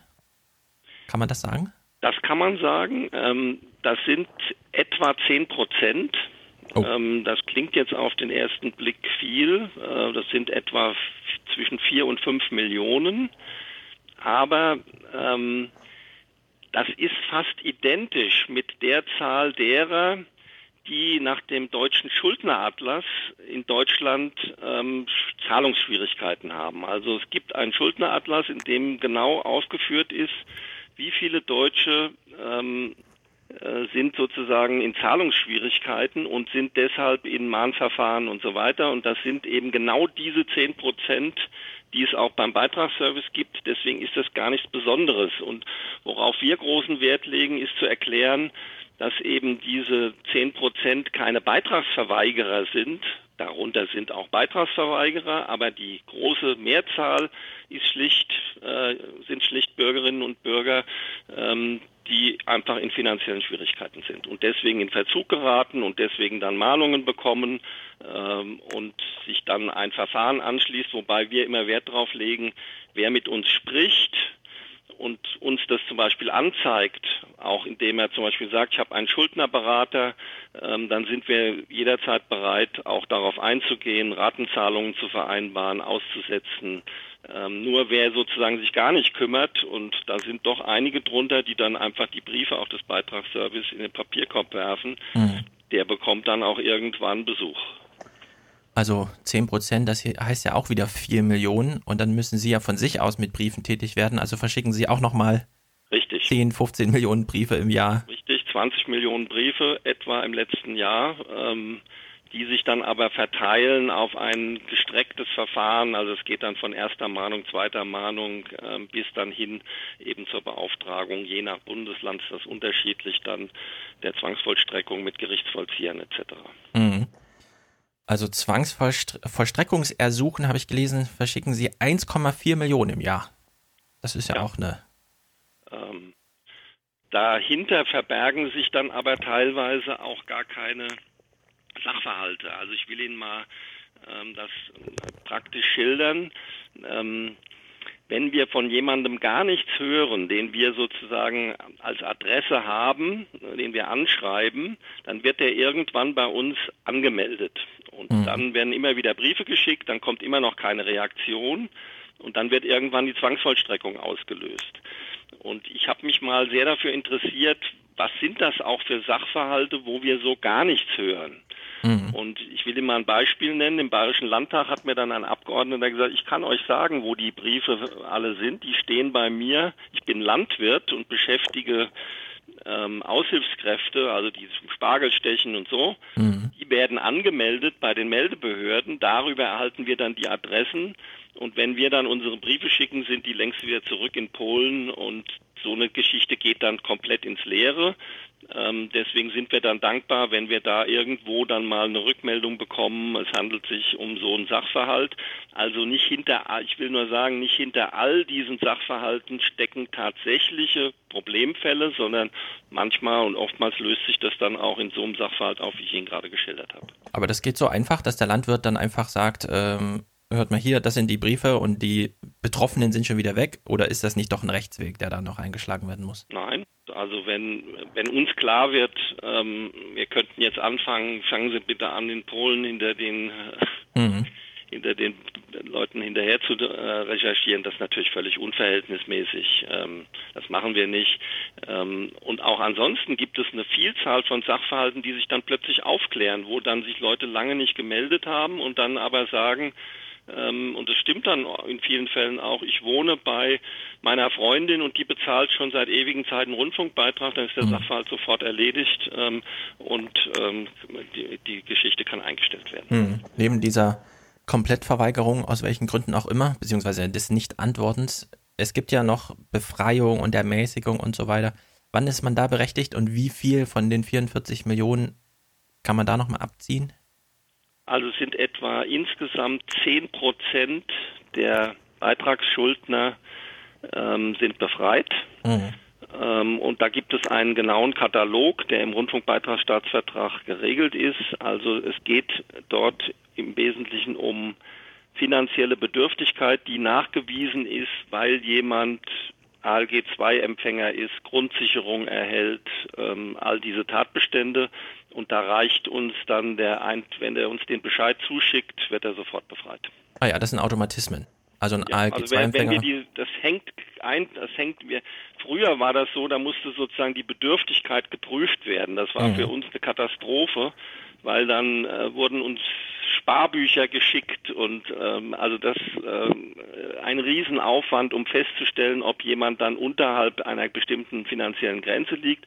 Und das ist auch durch den Rundfunkbeitrag abgelöst worden, schon ein klein bisschen früher. Ähm, jetzt hängt das an diesen Sozialbescheiden, äh, die jemand bekommt und sobald so ein Bescheid vorliegt, ähm, wird er uns übermittelt und dann äh, erfolgt die Befreiung. Mhm. Wenn man jetzt, da Sie ja wie in der Mail stand, maßgeblich an der Entwicklung des neuen Beitragsmodells beteiligt waren, wenn man jetzt so einen kleinen historischen Bogen schlägt. GEZ ist ja inzwischen äh, jetzt abgelöst. Das nahm ja irgendwie Bezug auf das Gerät und dann gibt es ja noch einen Bezug auf den Zuschauer und jetzt ist es der Bezug auf äh, die Wohnung oder das Auto. Ist das nicht eigentlich eine merkwürdige Konstruktion? Äh, also wo kam die Idee her zu sagen, okay, jetzt, jetzt nehmen wir mal die Haustür? Ging es da um so eine pragmatische Annäherung an das Thema, weil man nicht mehr hinter die Haustür gehen wollte, um zu gucken, also so ein Überwachungssystem aufbauen wollte, um zu gucken, wie viel betrifft es denn jetzt? Oder wie kam man auf dieses pro, pro Wohnung? Also das ist ein Grund, äh, ein ganz ein, ein besonders wichtiger Grund, dass diese ähm, Gebühren ähm, Beauftragten, die dann an den Tür, an den Haustüren geklingelt haben, dass die nicht mehr braucht, weil das ehrlich gesagt auch Grundrechtseingriffe sind, die ich für unvertretbar halte. Mhm. Aber der Grund daneben ist eigentlich ein anderer. Die, als ich klein war äh, und noch bei Hans-Joachim Kuhlenkampf äh, Samstagabend vor dem Fernseher gesessen habe, da gab es sozusagen nur ein einziges Gerät, ähm, in dem man Hans-Joachim Kuhlenkampf sehen konnte. Das war unser Nordmende Fernsehgerät, ähm, vor dem wir dann als Familie gesessen haben.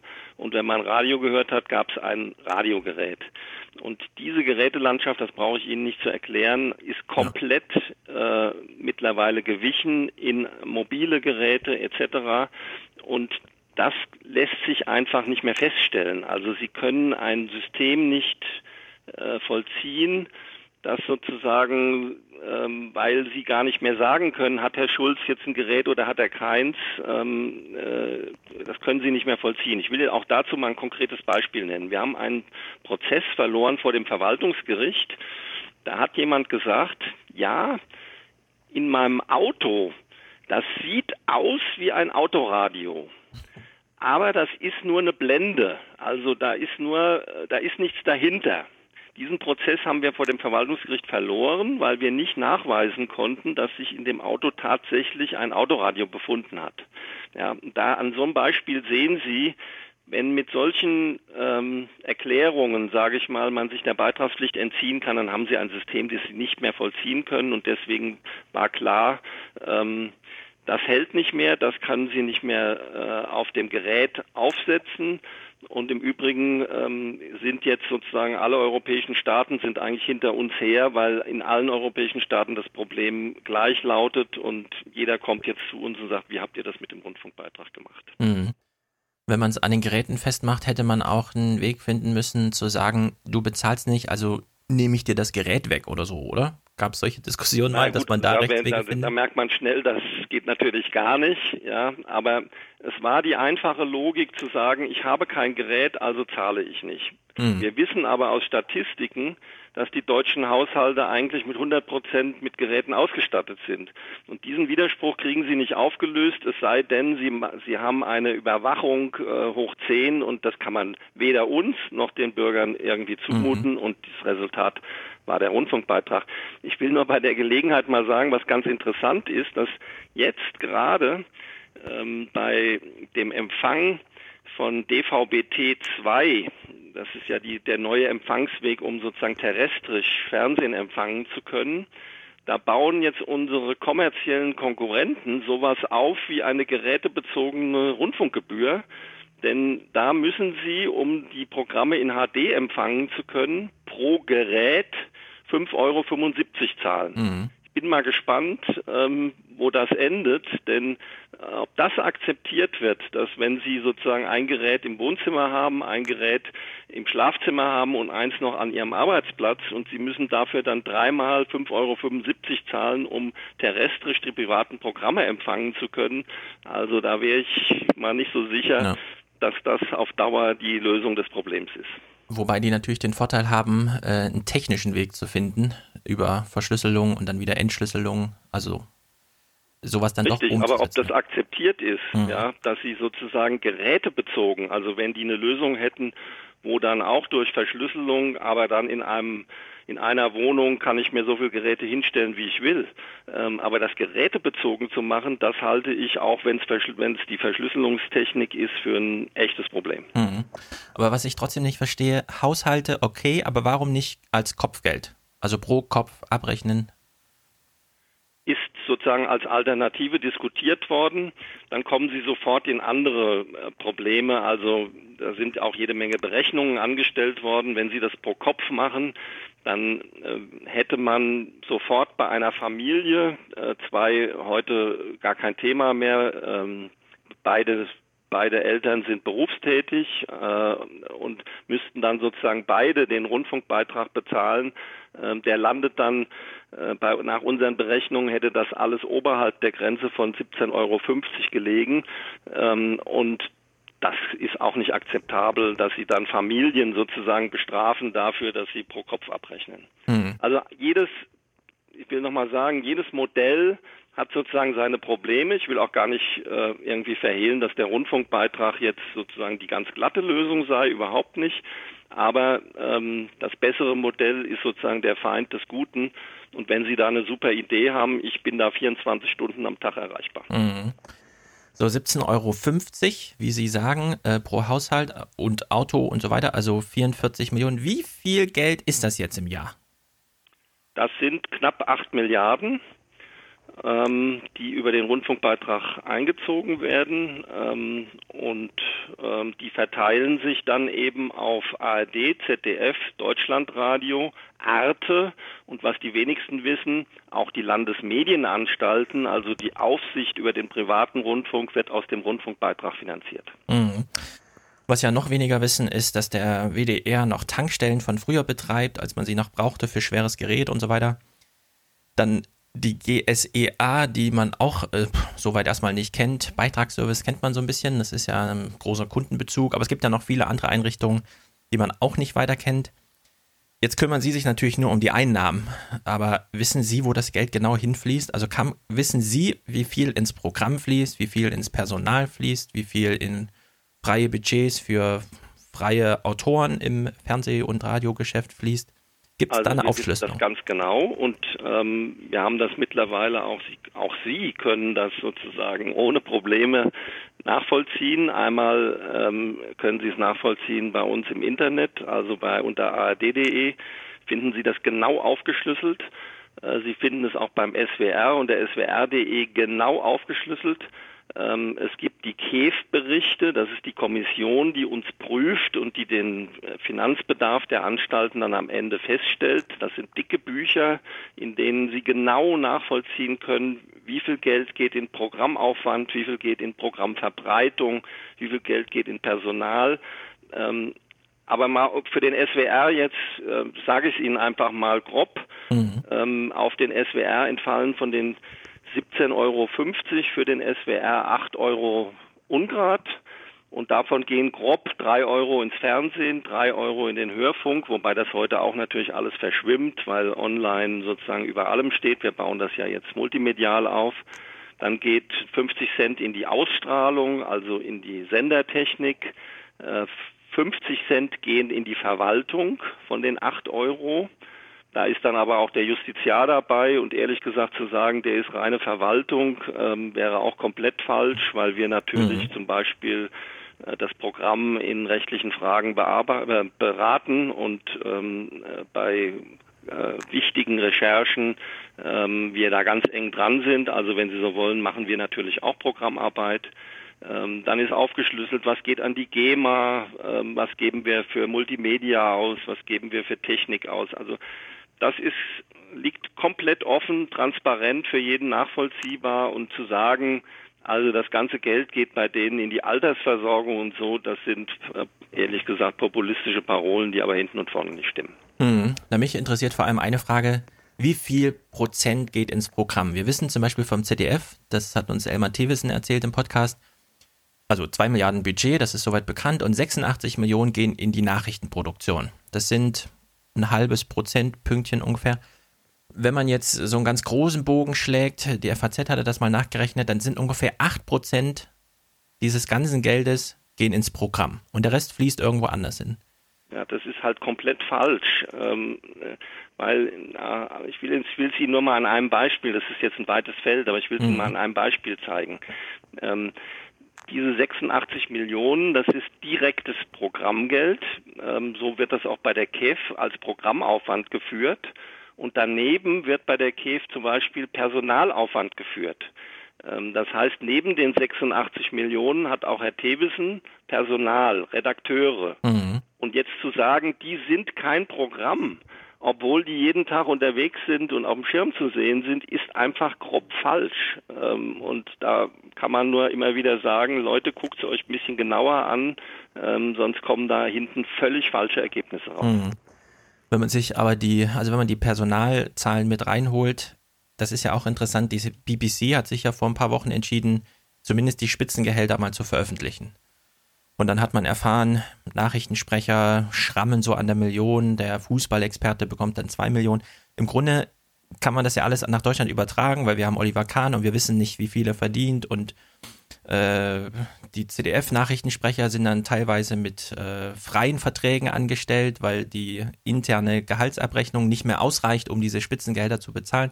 Sportmoderatoren liegen auch so bei einer Million oder drüber. Ähm, wa warum wird es so wenig öffentlich kommuniziert? Das hat einen einfachen Grund, weil sie das nur kommunizieren können, wenn diejenigen, die davon betroffen sind, damit einverstanden sind. Also wir hatten ja das Thema mit, ähm, mit äh, Herrn Scholl. Äh, und wenn Sie von dem die Einwilligung nicht kriegen, äh, als freier Kollege ähm, zu sagen, was er bei uns verdient, dann dürfen Sie das rechtlich schlicht nicht. Das ist ganz einfach. Also es ist nicht unser Unwille, diese äh, Geschichten nicht transparent zu machen. Ich gehöre zum Beispiel zu denen, die sagen, wir brauchen einen Weg, um das transparent zu machen. Wir können es nicht konkret bei Herrn Scholl machen, aber wir können sozusagen Kategorien angeben. Ja, wir können sagen, ein Begleitmoderator bei der Fußball-Weltmeisterschaft, Fußballexperte, verdient bei uns von bis. Mhm. Ja, also ich wäre da sehr dafür, transparenter zu werden und da sind wir auch dabei. Wir haben jetzt gerade ein Gutachten eingeholt bei Herrn Kirchhoff, suchen nach einem Weg, wie wir das machen können, damit eben diese Spekulationen einfach aufhören, so wie sie sie auch anstellen. Und es gibt ja nichts Schöneres, als über Gehälter zu spekulieren. Und damit das ein Ende hat, wäre ich dafür, an der Stelle deutlich transparenter zu werden. Ja, aber ich meine, die Einwilligung der Betroffenen Betroffenen, wenn man jetzt im Datenschutzrecht irgendwie sind, okay, da verstehe ich das, aber hier geht es ja ähm, sozusagen um unser Geld, das dann irgendwo landet. Bei allen anderen öffentlichen Einrichtungen, also Universitäten, da gibt es klare Gehaltstabellen und da weiß man auch genau, was ist eine Professur wert. In Unikliniken sind, ist das geregelt. Nur beim öffentlich-rechtlichen Rundfunk, den ich ja nun verfassungsrechtlich und so genauso irgendwo als Staatsorgan auch sehe. Also so wird er ja auch geschützt und kriegt seine Privilegien. Aber an diesem Punkt wird dann irgendwie Rücksicht auf Mehmet Scholl genommen. Also das versteht doch niemand. Da hängt doch auch sehr viel äh, hinsichtlich Akzeptanz beim Publikum dran bei der Frage, wie viel verdient denn nun Oliver Kahn? Verdient er wirklich zwei Millionen, weil er alle drei Wochen mal äh, fünf Minuten im Fernsehen ja, ist? Und ich, ich sage Ihnen, wir haben jahrelang haben wir diese Debatte gehabt, was verdienen eigentlich Intendanten bei einer öffentlich-rechtlichen Rundfunkanstalt in dem Augenblick, als wir, ich weiß nicht, wie lange es jetzt her ist, drei Jahre oder so, als diese Gehälter einmal veröffentlicht waren, ist diese Diskussion, ehrlich gesagt, war die beendet. Denn äh, klar, man kann sich jetzt aufregen darüber, dass ein Intendant 300.000 Euro oder 350.000 Euro verdient. Ich persönlich bin der Meinung, dass so ein Managerjob in einer Anstalt mit 4000 Mitarbeitern, mit hochkomplexen Fragestellungen, dass der ein solches Gehalt wert ist. Es wird dann immer der Vergleich zur Bundeskanzlerin gezogen. Das kann man alles machen. Das sind alles deutsche Debatten. Aber ähm, nochmal, ähm, ich bin ja dafür, dass wir da zu größerer Transparenz uns äh, hinbewegen. Dass es da ein paar rechtliche Grenzen gibt, ist so, aber es gibt eben Wege, die ich gerade beschrieben habe, wie man wenigstens die Spannen angeben kann, sodass diese Spekulationen einfach aufhören. Mhm. Abseits ähm, des äh, Personals, wissen Sie, wie teuer jetzt die Champions League war fürs ZDF? Wir finden das ja auch nirgendwo raus.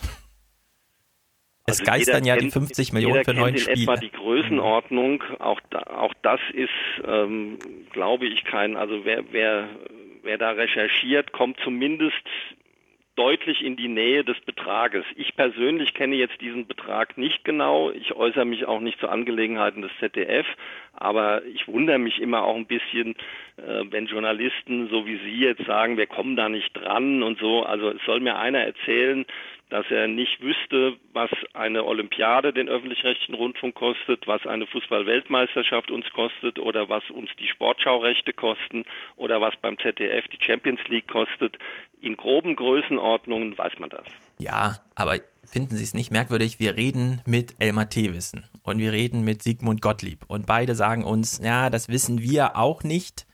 Und dann steht aber irgendwie im Raum, dass das allein Lizenzkosten 30.000 Euro pro Sendeminute kostet und man nicht mal alle deutsche Spiele zu sehen bekommt.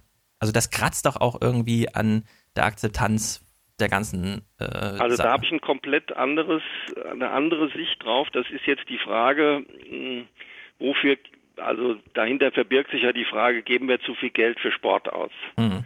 Ähm, ich habe auch bei Ihnen mal reingehört. Ähm, Sie hatten mal vor geraumer Zeit den äh, Monitorchef.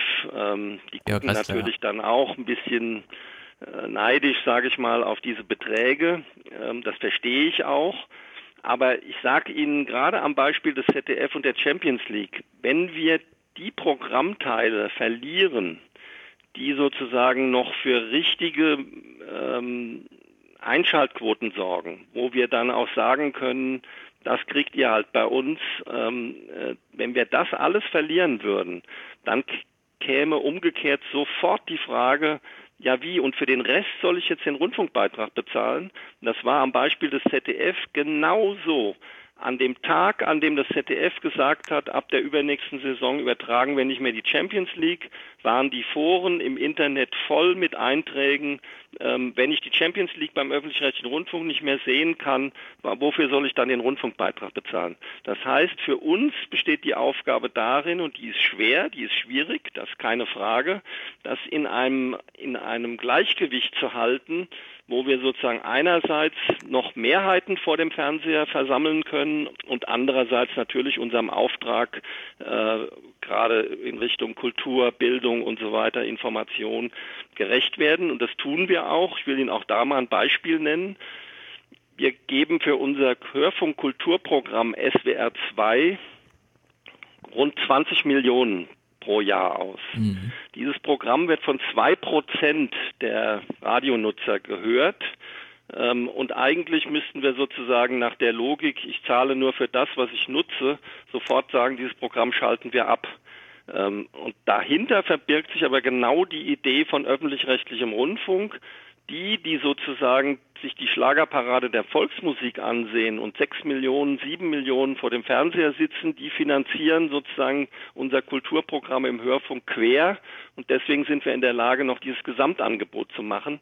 Ähm, ich bemühe mich immer dafür zu werben, dass man diese Idee nicht auf die Seite legt, denn wenn wir nur noch nach dem Motto verfahren, ich zahle halt nur für das, was ich nutze und das ist der Zeitgeist, mhm. gar keine Frage, ähm, dann müssten wir all diese Inhalte aufgeben, die wir doch für sehr erhaltenswert halten. Ja, da steckt ja jetzt so eine Ambivalenz auch in der Antwort oder auch in meiner Frage hinsichtlich der Akzeptanz, weil wenn jetzt Olympia und Fußball-WM rausfallen aus dem Programm beim ZDF und es ist jetzt schon ein Altersschnitt von 61, also die ZDF-Nachrichtenleute bedauern das ja sehr, dass man um die Nachrichten Slalom fährt oder gar nicht mehr einschaltet.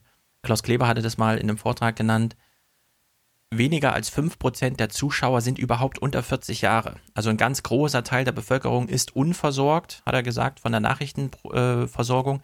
Jetzt fällt äh, sozusagen das Einzige weg, was noch junges Publikum erwartbar holt, also die Sportveranstaltung.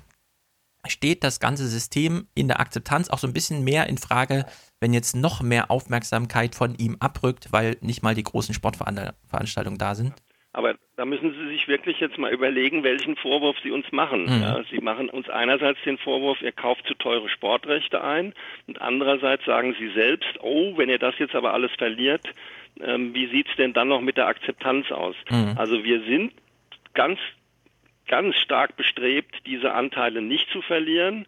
Wir reden auch im Moment noch wieder mit Discovery über die Olympiade. Ich gebe da die, die Hoffnung noch nicht auf, dass ja. wir da doch noch zu einer Einigung kommen. Aber Sie haben recht, am Beispiel der Champions League kann man das sehen, wie die gesamtgesellschaftliche Entwicklung dann aussieht. Die sieht nämlich so aus, dass wichtige Inhalte, also für den Zuschauer wichtige Inhalte, wie zum Beispiel die Champions League, komplett im Bezahlfernsehen verschwinden. Hm. Das heißt, die Gesellschaft teilt sich dann auf in die zwei Gruppen.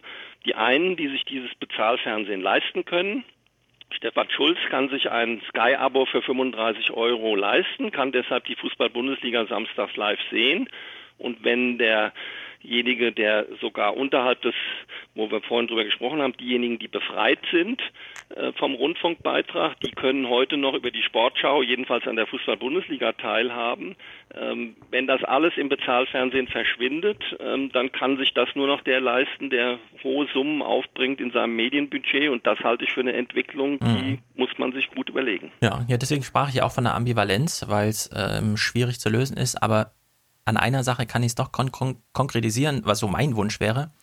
Wir haben ja Phoenix. Das ist sozusagen der Doku- und Ereigniskanal oder so nennt er sich ja selbst.